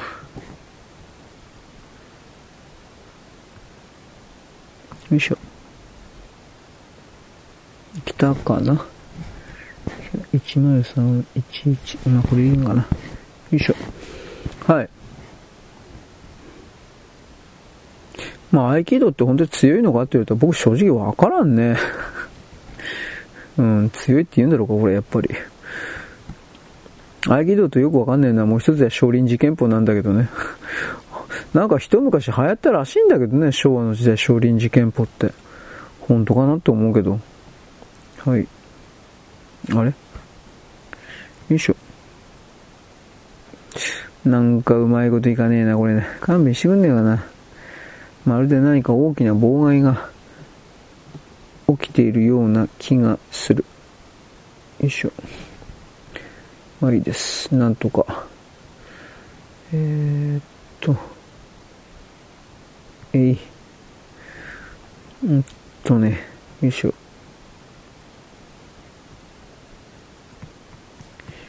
1。こうかな。うん。まあ、素手なんかよりもですね、まあ、でも少林寺拳法がどうのこうのとかいろいろやってるけど、本当のことやなんだかんだ言って、棒を持った剣、うん、棒を持った剣道の方が建前上は一番強いんですよ。建前上はなんだけどね。まああれにしたってでも、よくわからんけど、懐に潜り込まれたらどうなとか、なんかいろいろ言ってる人いるけどね。実際に、かっこいいこと言って、ちょっと待って。あれらの剣の無刀取りみたいなことができれば、できればいいけど、そんなことできるやついないからね、無刀取りなんて。無刀取りに関しては、多分、多分動画とかあるだろうから、柳生、無刀取り、多分その辺で検索すれば、取れるかもしれませんねと言います。そういうものが。はい。えというわけで、これだ。なんだか、ちょっとお待ちください。100、1014か。よいしょ。えー、っと、まあ、このアップロードしながらってやっぱきついですよね。うん。うんうんうんうん。これでいいのかな。まあ知識だ知、知識だけを知っていて、だからどうだっていうのは当然あるからね。はい、ちょっと待ってよ、もう。なんか次から次から変な操作するし。知識だけで間に合ったらなんか、よいしょ。強いのは日本憲法だとかね。日本憲法っていうのもあります。日本の憲法です。日本憲法っていうのか、あとは国法だとか、でも国法なんかより日本憲法のが使えるとか、なんかいろんなこと言ってる人います。それは、その、そこまでいくと格闘オタクの人たちが自分の知識をさらけ出すことによって自己満足を得ているっていう風なまあそれしかないからね。ちょっと待ってね。これ当たってんのかな？えっ、ー、と1枚これで当たってんのかな？ちょっと待ってくださいね。多分当たってんだろう。もうようわかんないよもう。はい。まあ、僕の配信のですね、半分以上このですね、えー、アップロードしながらなんか喋ってる点で、時々聞いてる人はですね、何やってんのこいつっていうふうな、まあ、そう思う人の方が間違いなく多いので、そういうのはですね、早送りしてください。早送りっていう言葉でいいのかどうかわからんけど、今ビデオテープの世界じゃないんで、早送り、えー、そして、えー、っとね、巻き戻しという言葉ではないそうです。えー、っとね、早戻しだったかな。早送りと早戻しだそうです。うん、まあな、なんかイライラするような表現だなと思ったけど、まあ、今それすらもなくてなんか倍速がとか3倍速がとかなんかいろいろ言ってるそうだけどね。はい。ちょっと待ってよ。何が何だかわかんねえ、これ。えっと、えい。はい。ということなんで、あとはですね、配信の原稿を書くということでございます。はい。よろしく。ごきげんよう。現在は2023年の12月のですね4日のですね、えー、火曜日であります。アメリカでですねゴジラがものすごい勢いで売れております。アメリカ人がですねもうポリコレの映画なんか見たかねバカ野郎しねみたいな形でディズニーなんかは全部ですねポリコレの映画ばっか突っ込んできて何に一つ面白くもないもんですから日本のですね低予算なんだけどはっきり低予算ですねアメリカレベルで言ったら。低予算のですねしかも字幕なんですよ今回。どうもそうらしいんですよ。吹き替えではないらしい。字幕なのにそのゴジラの映画見てうーへーとかってものすごいなんか大評価しております。つまり逆の意味で言ったらですねあのゴジラがマイナスゴジラがそんなすごい映画ではないんですがどう見たってそうなんですがでも最初からアメリカでですね上映するということを考えられていろいろと構築されていた。こいつは間違いないんじゃないかなと思います。反日側とかアンチジャパンみたいな、ね、戦後側とかいろいろある。んですけれどもそういうことを踏まえてですね、えー、大ヒットします。本当に大ヒット。なんか鬼滅の刃超えるんじゃないか。いやそれはちょっとそこまでいかないんじゃないかなと思うんだけれどもとにかくアメリカ人が今こゴジラすげえよおいおい。というような形で現地の、まあ、リディット、レディット、レディットの掲示板であるとか、SNS でとか、ゴジラ、ゴジラ最高とか、うー、デラルラルで、なんかいろいろ言っております。まあ、いろいろ言ったってね、別に、まあ、ゴジラっていうか、あの、アメリカ人ね、なんでか知らないけど、ゴジラ好きなんですよ。なんでか知んないけど。まあ、怪獣的なものが好きらしい。あの、モスラとか、なんかああいうの。ガメラはなんかそうでもないらしいんですけど、私、俺に来たのはゴジラとモスラが人気あるんじゃなかったかな。モスラ。あ、あともう一つ、ごめん、ごめん。キングギトラ。まあ、キングギドラ怖いよね。あれ、あの、ああんな、あんな怖いの実際に仮に日本の上空に現れちゃう俺骨で 死ぬ、死ぬ自信あるわ。その場で。気絶して心臓止まる自信あるわ。キングギドラなんかいたら。あ、あともう一つ僕はものすごい怖いのもう一個ありました。すいません。もう一個あったんです。ウルトラセブンで出たキングジョー。怖い、あれ。ああれが本当にウィーンとかでねバラバラに分離してさ飛んできてさガチャンガチャンガチャンとかでロボットになってですね、えー、なんか壊しまくる。怖くて怖い。あのキング・ジョーとキング・ギドラはね本当怖いです僕は。はい、でもキングギドラはあのなんかあの独特の「えーン、あのあの声あのあの鳴き声なんか再現できない。メロメラメラなんどうやいいんだろうかあれ。ね。あんな怖いもんとゴジラはなんで戦ったんだろうか。いまだに謎ですけど。まあまあいいです。あそういうふうに考えればあのゴジラ対キングギドラでそれぐらいは復活させてもいいんじゃないかな。なんてことを思います。メカゴジラとかあの辺はどうでもいいです。はっきり言うけど。というわけで、ゴジラマイナスワンがものすごい勢いで、えー、売れている。で、えー、っと、山崎監督がここは受けるだろうだとか、ここは受けを狙うぞ、みたいなところ、日本人でもなんか受けていたそうでさ、そういうのが数箇所あるんだけれど、それらがですね、やっぱり、その、なんていうか、同じアメリカ人でもメンタリティ、字幕なんだけどね、売れて、受けている、売れているみたいです。はあ、やっぱそんなあんま変わらんのだなと。人間を隔てるものはやっぱり言語の壁だな、人間は制限を与えられてるんだな、みたいなことを言ったんだけど、まあ、それはでもある意味多様化というか違いというものを生み出したというプラスの側面もあるから全部が全部ダメだというふうなこともちょっと言えないし難しいとこだね。みたいなことを僕は思ったんですけどまあこれは独り言であります。とりあえずゴジラマイナスはつまんないと思うんだけどまあまあまあまあ、まあ、だって人間ドラマができている。現地の、現地表。えー、怒ってただけなんじゃない？あの人たちと、な、中のキャラクターたち。ギャーギャー騒いで、うわ戦後が、ルルルルこれ僕たちの戦いなんなんか怒ってただけなんじゃないかなと僕思うんだけど、ど、ど、ど、どうなんですかね？はい、次、なんか LGBT 案件。えっ、ー、とね、どこの件か忘れたヘッドラインだけ俺見たんだけど、43歳の男だったかな。私は女だと思ってるのに、うん、どうして女で体洗っちゃだめなの？ということで、女で体をゴシゴシと洗ってた男はですね、えー、捕まえられて逮捕されたそうです。変態野郎。だからこんなん出るからダメだっつったらまあいいなと落とせ。というふうに思うけどまあ口ばっかりだけど何も言えないけどね。こんなんこれから増えるっつうの変態ははっきり言って「ああ私のこと見て」みたいな。こんなやつばっかりなんだから。だから本当ねさあの女女がね どんだけ怒ってるかっていうことをね、怖がってるかっていうことをね、男の側まず汲み取れよって、俺は汲み取ってるつもりなんだけど、まず女がね、なんで女が同胞の女を助けようとしないの？ちょっとあ、あ、あた、あた、あた、あたおかしいんじゃないの？俺本当にね、この辺に関しては女って本当になんか告白っていうか、情が薄いというかですね、残酷というかですね、楽なもんじゃねえな。なんてことを、まあすいません、こんなこと僕、女の人を目の前にしてこんなこと絶対言わないけどさ、ちょっとひどいなと思いました。はい。なんで上野千鶴子だとか、ね、えー、なんか田島だとか、えー、言わないんですかね。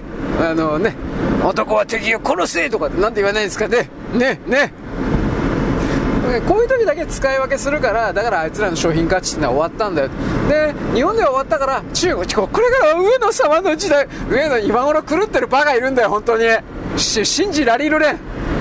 本当だよでもなんかなんか僕は作られた捏造の記事を見て工作の記事でああやっぱこれから上野さんの時代がやってきたなこのように思えというふうに騙されを騙しを仕掛けられてるのかななんてことも思ったけど正直言って分かりません。うさんくさくてしょうがねえよおめえ。今更上野なんてあねえねえ商品価値あるわけねえじゃんと、えそそもし本当そうだったら中国って本当に本当に遅れてるんだなと思っていろんな意味で。はい。まあいいです。人権のない国だから、ああいう、えー、エセ人権、人権もどき的な上野的な言説というものに惹かれてしまうような中国のメロウども、女どもというのも、ひょっとしたらいるかもしれませんね、と一応言うけれど、やっぱりいないだろう まあこの言葉を言わざるをね、お前たちはバカだ土人の分際で日本に立ち立てつこうなどとまあまあ面倒くさいからやめた。この辺の言葉は。もっともっと自分を解放しようよ。ね。さっきの風呂場の男みたいですね。私は女の。こういう解放じゃない解放。とりあえずしようよ。はい。で、話題国内。えっ、ー、とね、住友ゴムというすごい大手があります。で、ここはですね、今までいろんなタイヤ、タイヤ作ってるところ、まあ、他にもあるんだけど、タイヤ作っておりまして、で、そのタイヤがですね、スタッドレス、住友がスタッドレスタイヤの供給をやめるみたいな、やめ、あすぐやめるわけではないけど、やめる方向で全体調整するというふうな発表をしました。じゃあどうすんのと。あの、オールシーズンでやるとかって、いやー、どうかな、オールシーズンって夏タイヤだからどうかなと思うんだけど、一応ね、冬は大丈夫、あまあ、ちょっとした雪なら大丈夫なんだけど、オールシーズンのやつはね、下が氷でツルツル滑っていたりなんかするとダメなんですよ。ダメダメ、全然ダメ。なので、いや危ないと思うけどなーと、いろいろ思うけど、そういうのは要はゴムチェーンとか、まあ普通のチャラチャラチャラの、あの、鎖チェーンか、これをやってくださいということかもしれんけど、あどうかなでも鎖チェーンは買っといた方がいいかもしれんけど、あの火山灰がとかいろいろ言ってるけどね、富士山の噴火とかわからんけどさ、ただ、えー、っと、日本においては、その冬しかスタートレス、まあそりゃそうだよ。冬しか、いや、冬しか売れんだろ、そりゃ。冬しか売れないので、えー、経営資源というものを一元化して利益を高めたいということらしいが、あー、どうかな、でもまあ、タイヤに関しては電気自動車だろうがなんだろうが結局は、あの、みんな履いてるからね、これに関しては。うん、そこまで赤字が出てるような気もしないけどなと。もう一つはやっぱり温暖化というのがあるのかもしれません。10年間の平年における平均というものもちろん住友ゴムはデータ計測してると思うしその流れの中でえー、っとですね、えー、雪の量が減ってんですかね。俺分からんけど。雪の量が減っているからこそそのなんというか必要ねえなと。いうふうに思っちゃっちゃったちゃったってるんでしょうかね。うんなんとも俺は分からんけど。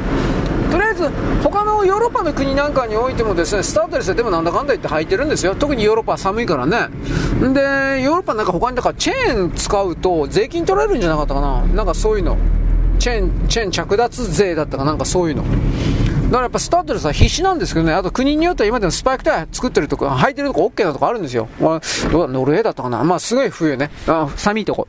まあいろいろ、お役立ち情報がどうか知らんけど、それです。よろしく、ごきげんよう。現在は2023年の12月のですね、4日かな。4日の多分火曜日です。えー、っと、安倍首相というかですね、安倍派ですね。安倍派ばっかりでなんか取り上げられてる。二階派もですね、昨日なんたらかんたら、まあパーティー券のことです。で、不思議なことにですね、えー、っとね、宏池会がいない。なんか安倍派と二階派だけ。なんか変でしょ。うん。これらの動きというのは、あ財務省あたりじゃないかなという風な気がしてるんですけどね、リークは。あのー、岸田さんの政権がドーンと支持率下がってると。選挙やったら確実に負けるでしょう。だけれども選挙はやらないと。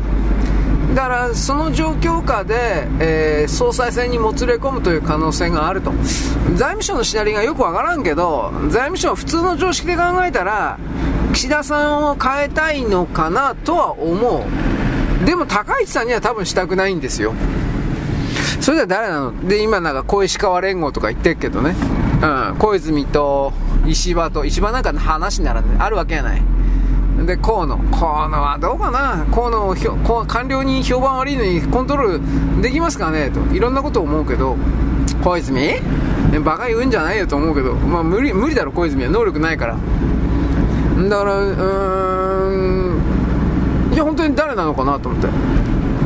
であのおはがきいただいたら、まあ、東京地検だと。アメリカだと。うーんどうかな？今のこの段階で自民党の内部の政治をガタガタにすることにおけるアメリカにおける利益ってあんまりないような気するんですけどね。なぜならば対中国ということで鉄砲玉にさせなくてはいけないから。鉄砲玉にさせるっていうんだったらねやっぱ自民党は残しといた方がいいと。じゃあ逆に自民党の中の中国びいきのやつ親中派を潰すというんだったら安倍派が巻き込まれてることのよく意味が分かんない。まあ一応ね統一教会だよとか言って教えてもらったけどそれもどうか分からんからね。全部が全部統一教会ってわけでもないからね安倍派は。うーんどうなんだろう。二階さんは対中国という意味では二階さんは入るだろうなと思うけど。じゃあなんで高知会入らない？のなんですよ。高知会中国だらけじゃん。はっきり言えば。だこの辺り本当よくわかんねえわ。東京地検がオリジナルっていうか自分たちだけの考えでやってんのかどうか。どうなんですかねこれ。まあ、いずれにしろですねこの動きは安倍派であるとかその岸田さんの権力ライバルの相手を傷つける動きではあるけど自民党全体としてはだいぶこれうんやっぱ自分で自分を傷つける自傷行為というかそれになってるから岸田さんにしてみればあんまりよろしくないんじゃないかなと思うんだけどね。東京地検というのはその国家権力というか国家の力をそぎ落とすことしか考えてないのかっていう言い方あるけど彼ら前にも言ったけどアメリカの犬頃ではあるから番犬であるからいやだからアメリカの命令がなかったら東京地検なんか基本的に動かないんですよはっきり言うけどだから、うん、やっぱアメリカなんかな、どうなんか、バイデン政権って、まあ、あいつらバイデンなんか中中身何もないけど、何考えてんのかなと、いろんなことを思った。まだよくは、いや、だいぶ分かってない。はい、次。えー、っと、イスラエル、ガザ地区。北部でだいぶ殲滅作戦やって、えー、そこに住んでるえーとね、ガザ地区は大体230万人。230万人のうちの、そうですね、でも全部逃げてったわけじゃないからね、100万人も移動してないと思うんだけど、まあ数十万人、これが南側の地区に移動して逃げてきたんだけど、えー、っと、北側のハマスの関係者ぶっ殺して、今度は南側に隠れてるハマスの関係者ぶっ殺す。そして世界中に散っている、えー、例えばレバノンだとかそういうところ、いろいろなところにハマスの関係者に対して暗殺命令を出した。ネタニヤフさんは暗殺命令出したらしいです。そういう報道は出てました。具体的なやり方とかそういうことはわからんけどね。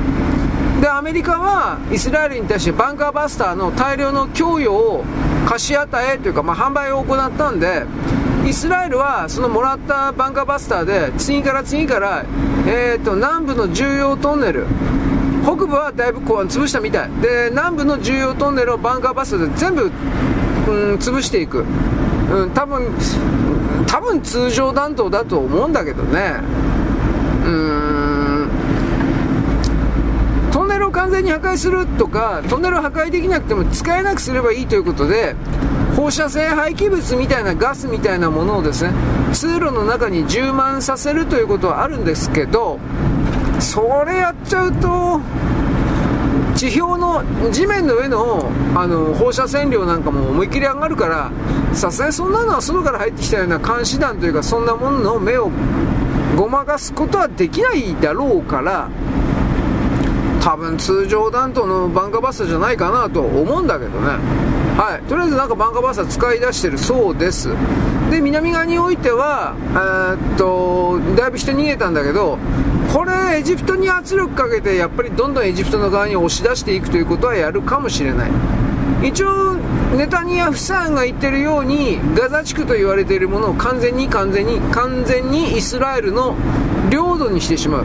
しかしまあ国際世論的なことがあるからその領土にするということはできないけどできないというかまあ事実上領土なんだけどつまり今まではイスラエルの軍隊がそこに駐留するということは全くなかったけどガザ地区というのはここにイスラエルの軍隊を常に設置するという風な形で、えー、まあ本当に名目上というか名目上仮はパレスチナなんだけどね、だけどもう全部それはイスラエルの実行試合完全実行試合みたいな形で、えー、やっていくというか。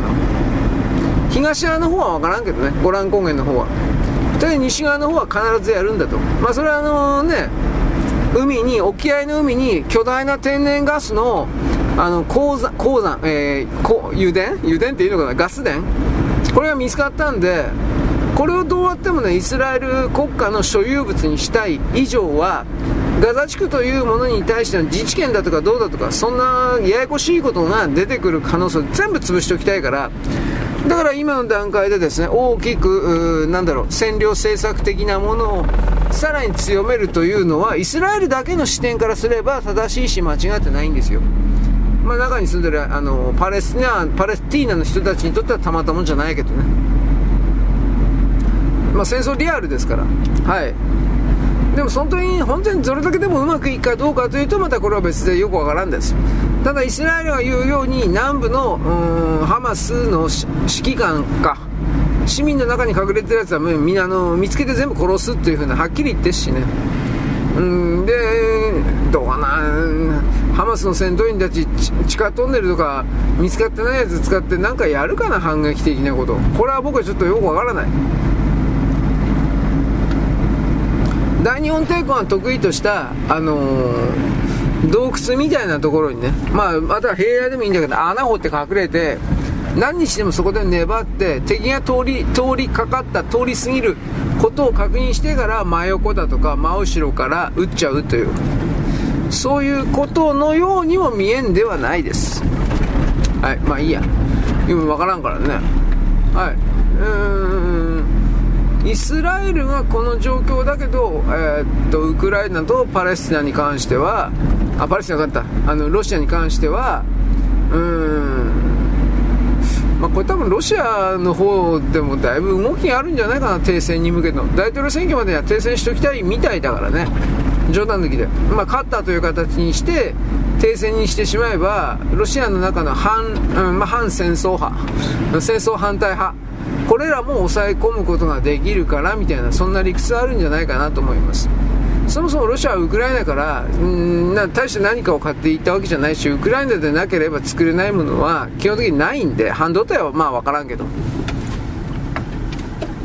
半導体はウクライナはもちろん作ってなくて右から左やってたんだろうけどその部分があのー、ロシアには今まではずっと前ね、張ってたんだろうなと思うけど、それ全部今止まってるはずだからね。はい。現在は2023年のですね、えー、12月の5日の、えー、っとね、火曜日であります。えー、っとね、何から言えかな。X におけるですね、翻訳機能がすごくなってきているということをちらりと言いました。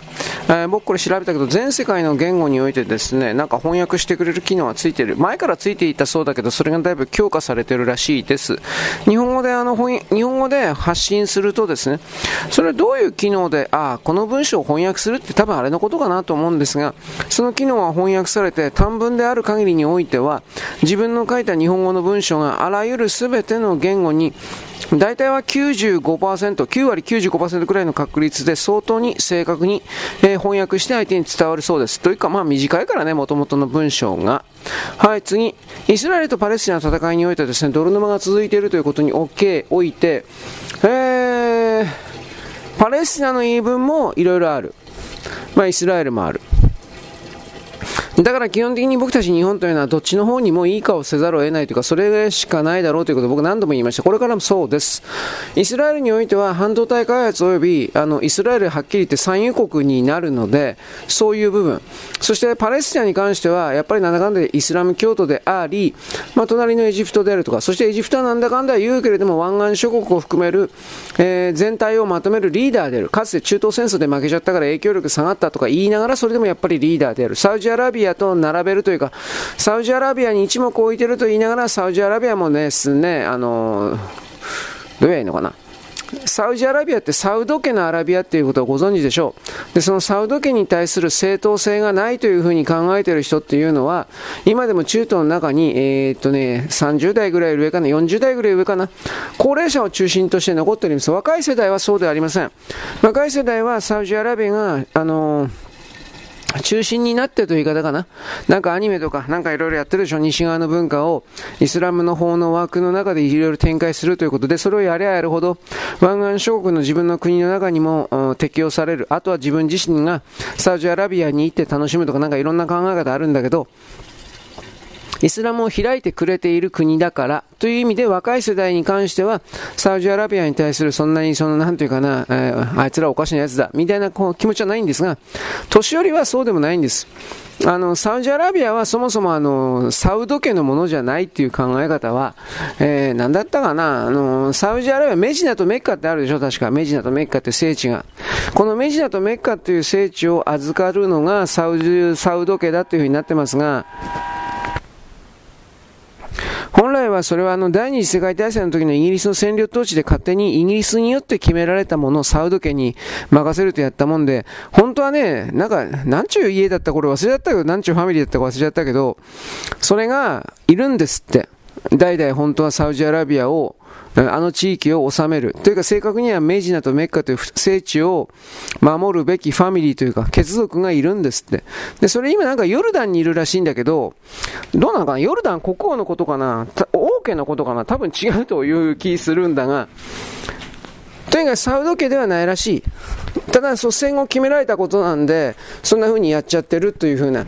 この部分がイスラムの古い人たちには気に入らんということらしいです。まあ、それは今置いといて、あの、パレスティナの側からすればですね、イスラエルとハマスの戦いにおける、あの、イスラエルというのは、彼らの視点からすれば、ナチスみたいなもんです。彼らの視点からすればね。あの、ガザ地区であるとか、そうした、えー、自治区において、何の罪もない子供たち、つまり少年少女たちを、えー、っと、逮捕状なしでどんどんと逮捕して、そしてそのことで、刑務所の、13、14歳ぐらいで逮捕したような子供たちを刑務所の中で18歳、20歳になっちゃった、えっと、イスラエル18歳で成人かな。そういうことをやってる国だという見方です。ヨーロッパの中の人権主義の人たちにおいてもこの見方があって、イスラエルはひどい国だというふうになっています。まあ、これらの占領政策的なものっていうのは、うーん、まあ、ユダヤ人の中にあるですね、ごく一部のと、まあ、決めるんだけど、それらの人々がユダヤ教を信じていないような人間というのは家畜と同じである人間ではないというふうな、これはあの、この考え方というのはユダヤ人たちはあんまり表に出さないし、実際に全てのユダヤ教を信じる全ての人々がこれをかたくなに守ってる、持ってるかって言ったら、そこまでも決めつけることはできないんじゃないかなと思うしね。なぜならばこういうことを言う人たちが外側世界のアンチユダヤの人たちだからという言葉も一応出すことはできるからです。だけどユダヤ人は世界一般的に傲慢であり、豪畜であり、自分のことしか考えないというのは大体の傾向において本当だというのは、まあどうしようもない。しかしだからといって僕はのペリシテ人、パレスティナ人と言われているものは、じゃあ勤勉で弱い人で、いい人たちでってそういうことも全くないと思ってます。結局それはイスラム教徒は、所詮、なんていうか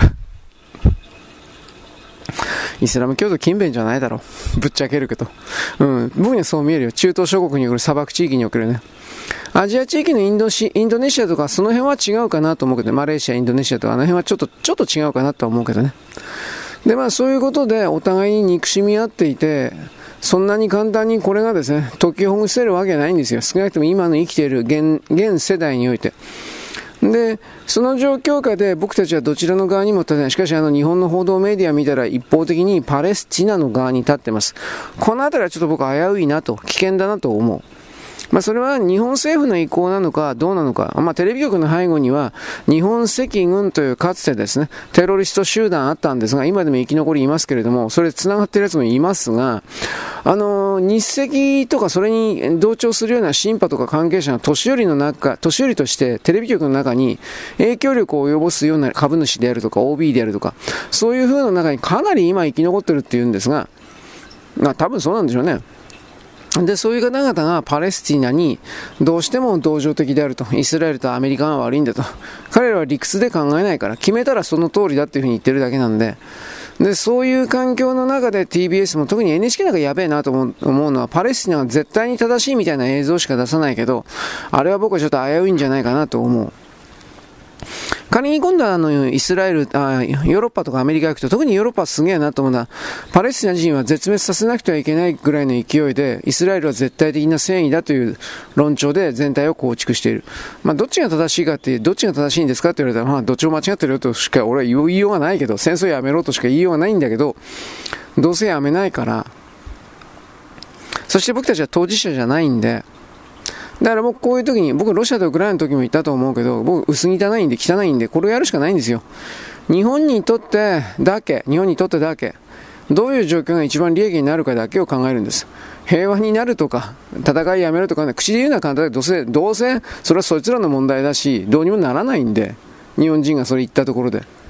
僕たちにはあの金しかないんで、武力は何もないんで、じゃあ金を、選択肢に送る金のね、金を突っ込んだところで、彼らが戦争を止めるのか止めないでしょ？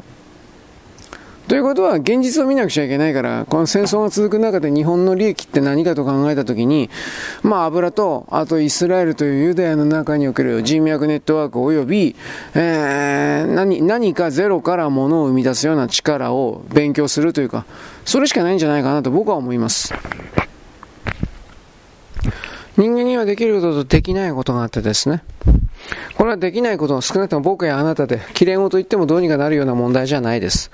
星レベルで、惑星レベルでできることかなとも思うけど、それは何かって言ったら、こいつら両方とも絶滅させることという言葉を作らざるを得ないんだが、そんなこと僕たちできるわけないでしょ？現実の問題として。だから、汚いけど、両方の動きから自分たちの利益を最大限取るためにはどうするかって、こういう考え方をするしかない。そして世界の全ての国々はそうしているということなんですよ。どうなんですかね。綺麗事とかちょろい考えだけで世の中うまく回るんだったら本当に便利だなと思うけど、そうじゃないということに対して、一旦そこまでたどり着かないと違う展開がないんだということに関する、あまあ理解ないかなと普通に思う。綺麗なことしか言わない人は。と僕は思ったりするんですが。はい、よろしく。ごきげんよう。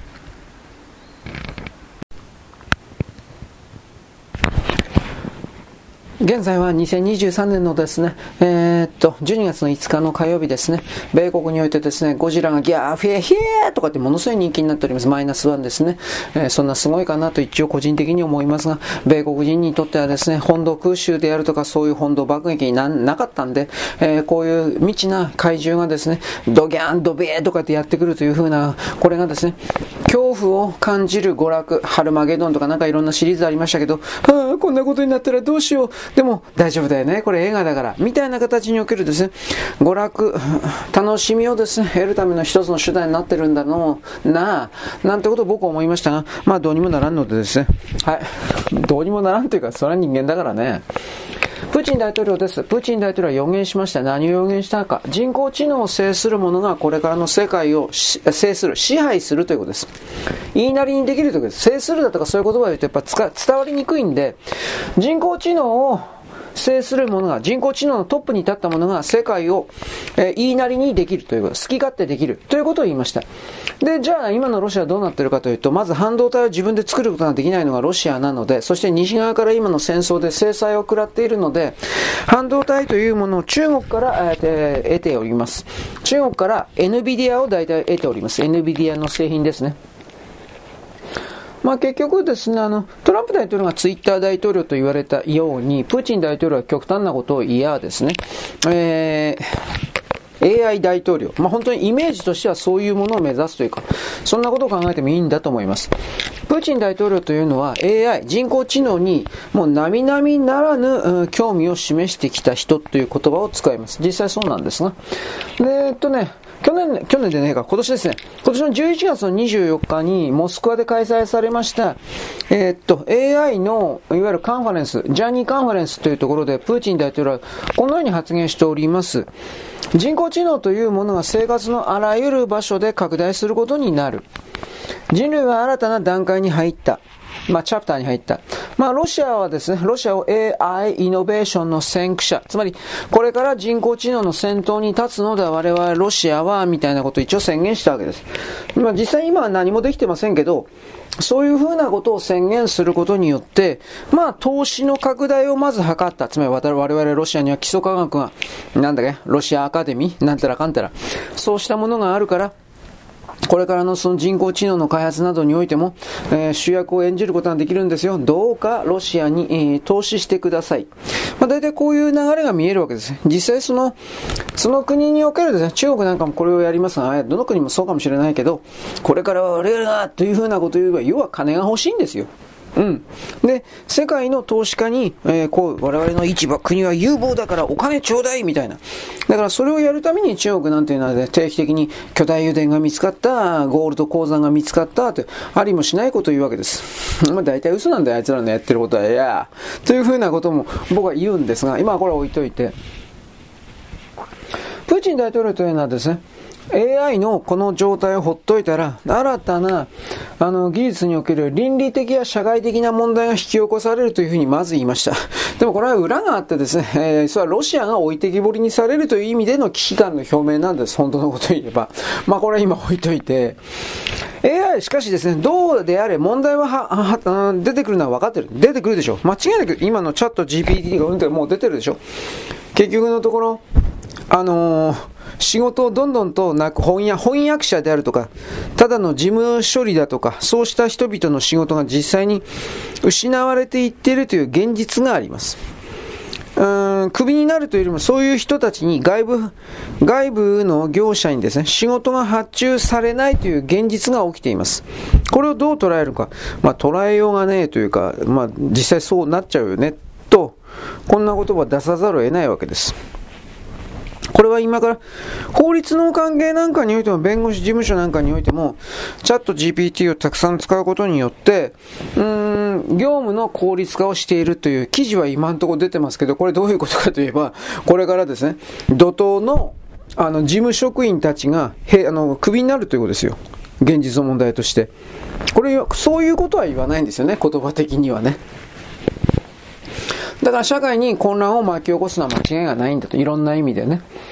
でも、禁止することはできない。そうです。人間は便利に、便利なところをですね、便利なものを捨てることはできないし、仮に禁止したら、人工知能というのは別の場所で発展して、我々は、つまりロシアは大きく遅れを取ることになる。一番恐れたのはこれでしょう。つまり、倫理的な問題と見えるものは、ロシアにおける文化によって、歴史によって、まあ、ロシアの既存の常識によって解決されなくてはならないと。いや、少なくともロシア国内においてということではあるんだが、プーチン大統領はそのロシアの基準を世界基準にしたいという野望をもちろん持っているでしょう。これはロシア人のみならず中国人なんかもそれ持っている。中国人はそれを隠しませんね。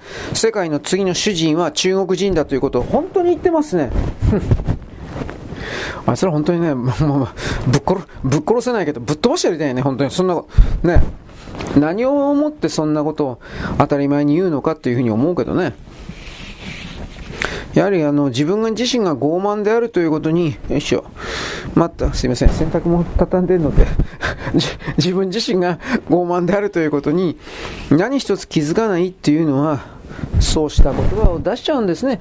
もちろんその外国人向けの言葉というよりも、自分の国の国民に向けて、私たち政府というのは、本当に世界に冠たる、冠たる素晴らしい存在でですね、えー、こんな風にスローガン的なことをですね、言えば、みんな実現するんですよ。という風な、鼓舞する、国民を鼓舞する、または自己暗示かける、いろんな意味においてですね、魂が仕掛けられてんな、なんてことを僕は思うけど、そんなこといちいち批判してもね、何も変わらんから言わんだけだけどさ、うん、いろいろあるよね。はい、ちょっと待ってね。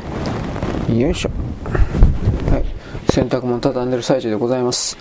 はい、ということで、プーチン大統領がそれを言ったということなんですが、なぜ彼がこれを言ったかというと、ロシア文化によって解決されなくてはならないかと言ったかというと、欧米諸国の、今の欧米諸国のオンラインの、まあ、Google とかの検索システムとか生成モデルの中に、これチャット GPT とかの中においては、ロシア語とかロシア文化を無視したり、排除したりするものがある。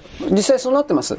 あの、例えば、僕ちょっと前にダックダック GO はどうとかと言ったけど、Google はもうはっきり言えば、ロシア、ウクライナの戦争状況に関してはロシアの言い分的なこと、ロシアの記事だとか、ロシアのニュースサイトだとか、ほとんど検索できません。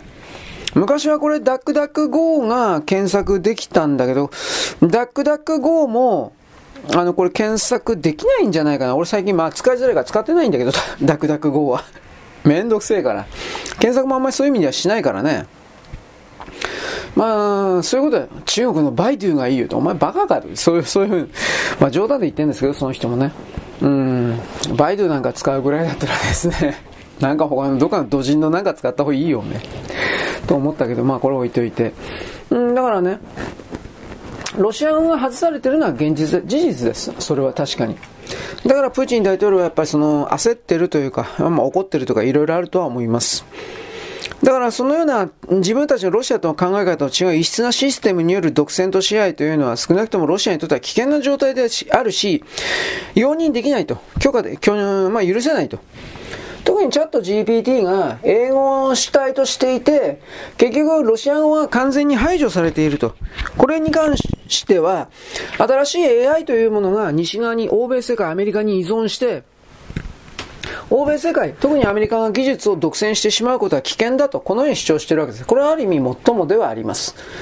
あだけどロシアがですね、ロシアが主人公になるのも相当問題なと思うけどね。まあ、プーチン大統領というのは人工知能の可能性とですね、ロシアがこの人工知能の分野で存在感を維持する必要があるというふうに言ったわけです。ロシアあり、ロシアありきの人工知能というかそういうことでしょうね。ロシアが開発競争に遅れとった場合、重大な結果に何が起きるかというと、まずロシアからの人材の流出です。これも起きてますね、戦争のことがあって。パソコンを使えるようないろんなプログラマーがロシアから逃げていますね。だからロシアには魅力がないからというのもあるでしょう。で、ここの部分で AI というもので主人公になれれば、もうそれは戻ってくるということ。あとはウクライナ戦争で軍事予算がとてつもなく肥大化して拡大しており、AI の開発予算がですね、全然取れないというのもあるでしょう。で、結局ですね、まあ、ウクライナ戦争の徴兵逃れでロシア人の AI 技術者がほとんどいなくなったっていうのがあります。少しは戻ってきたらしいんですけどね、外側世界でサービスにあったからとか、でもこの辺の記事も本当かどうかわかんないです。で、半導体の自制がとりあえず自分で作れないロシアというのは経済制裁で、とにかく高度な半導体の入手が困難というかゼロになってます。だからロシア、クレムリンというのは今年の予算で AI の研究に5800万ドル、これを割り当てました。で、あの、例えば2年前の米国の予算というのは、ロシアの50倍です。だからどう考えても、ロシアがこれから独自で AI 開発を一人でやるというのは難しいです。一人でやるのは。だから中国と組むんですが。で、プーチン大統領はこの状況下で、えー、言ってるのは何かというと、AI には倫理観が必要であるというふうに言っています。倫理ですね。つまり AI というものは権威主義的な支配を強化するためだけに役立つことを保証するような基準の思考を重視すると。で、その上で中国にパートナーとしての検討を求める。これどういう、全然難しいですね。これどういうことかといえば、ロシアに限って言えばという表現を使いますけど、ロシアの国家体制、政治体制を強化するために AI というものが利用されなくてはいけないと、こういうふうに読み取らなくてはいけない。まあ中国にしたってその通りなんですが、だから、既存の国家体制を強化するために人工知能というものを駆使する、使うということを、まあ、こんだけ堂々と言ってる人もなかなか珍しいなと思うけど、まあ、なんで中国との共同研究を模索しているかといったら、まあ、それはですね、米国の制裁にもかかわらず、中国の研究者たちというのは AI の目標達成をやってるからです。で、えー、っとですね、ロシアはですね、大体今年中に5億ドル分ぐらいの修正回路を輸入したんですが、これはほとんどあの NVIDIA から、しかし直接は取れないんで、中国からの迂回路。NVIDIA のですね、自動車半導体というのは10億ドルのビジネスから10億ドルのビジネスになっておりまして、いわゆるこれ回路幅が太いので、14ナノであるとか28ナノメーターなので、だから、まあ、禁止しないよということで中国に出てる。この中国に出てるやつをどんどんと転売というか買ってるわけですね。えっと、中国の半導体って西側のですね、一周、二周は遅れてないけど一周遅れぐらいで。で、ロシアは半導体製造、半導体は自分で作れないという。まあ、だから、その状況下で、えー、偽の罪悪感をですね、相手に投げつけて、相手のコントロールするというか、そこで倫理、倫理というふうに言ったわけです。つまり、あのー、国家主導でというか、国連主導でというか、全人類主導でというふうに、まあ、言葉を、うん、ごまかしてというか、切り替えて、そして、えー、人類全体にとって、こういう行き過ぎた、歪んだ AI 開発というものはあってはならないというふうに論理を作ってすり替えてでそれは結果的にロシアの利益になるように今米国とヨーロッパ特に米国がものすごい勢いで走っている人工知能の開発をでこれをですね、えー、米国は10としたら中国は9だと言っていいと思います。10を抜いてないって11にはなってないと思うけど中国は米国10なら中国は9ですでその中国の9を達成するために米国のあの、支配層たちが、投資家たちが中国に投資してんだからもう何やってんだかわかりません、はっきり言ってこいつらは。グルなんですね、米中はなんだかんだ言うけど。だからこいつらが、あのー、ずっと先行っちゃうと、ロシア永久に追いつけなくなるんで、だからこいつらを止めるために、米中を止めるために、えー、倫理倫理と。で、米国と中国で今人工知能に関しては仲良くやってることを中国をですね、自分のロシアの側に引き寄せて、えー、なんだろうね、中国に何かの条件を持ちかけることによって中国主導の、つまり米国を抜く抜かさせる、抜くことに協力してやる的な形で、いろんな意味でですね、えー、なんだろうね、中国を引っ張ってんのかな。でも中国はそんなバカじゃねえからロシアのそういうところを相手にしないだろうな。もうロシアのことを格下の国だとしか見てないからなと、いろんなことを思います。ただこれからのその世界における人工知能というものが中心になるというのは間違いがなく、そしてそれは今この瞬間の、えー、テレビのコメンテーターであるとか、えー、政治評論家であるとか、政治家であるとか、医者医者であるとか、弁護士、そういうものを全て含めて、大部分リストラの対象にあってなっていくんだ知的、つまり知的産業、小説家とか音楽家も含めて知的産業とかって言われるような領域に座っている文系の連中、これらの大部分が制裁というかですね、競争というか、今まで競争がなかったこいつらには。この競争がなかった分に徹底的に機械が踊り出てきて、あ、お前たちいらない。金いらない。お前たちいらない。金払わなくちゃいけないからいらない、いらない、いらない。こんな風になっていくんだということをですね、うーん、まあ今の段階で予見してる人いないし、まあ人間は予見したところで何かできるわけじゃないから。だけどそれは確実に控えてるということ。そうしたことを踏まえてプーチン大統領はそれは危険だ。でもそれはロシアにとって危険だ。であって難しいですね。そういうことを踏まえてですね、人工知能の開発発展をロシアにとってのみに都合が良い形にコントロールしようとしていると。まあそんな言葉でいいんじゃないでしょうか。はい、よろしく。ごきげんよう。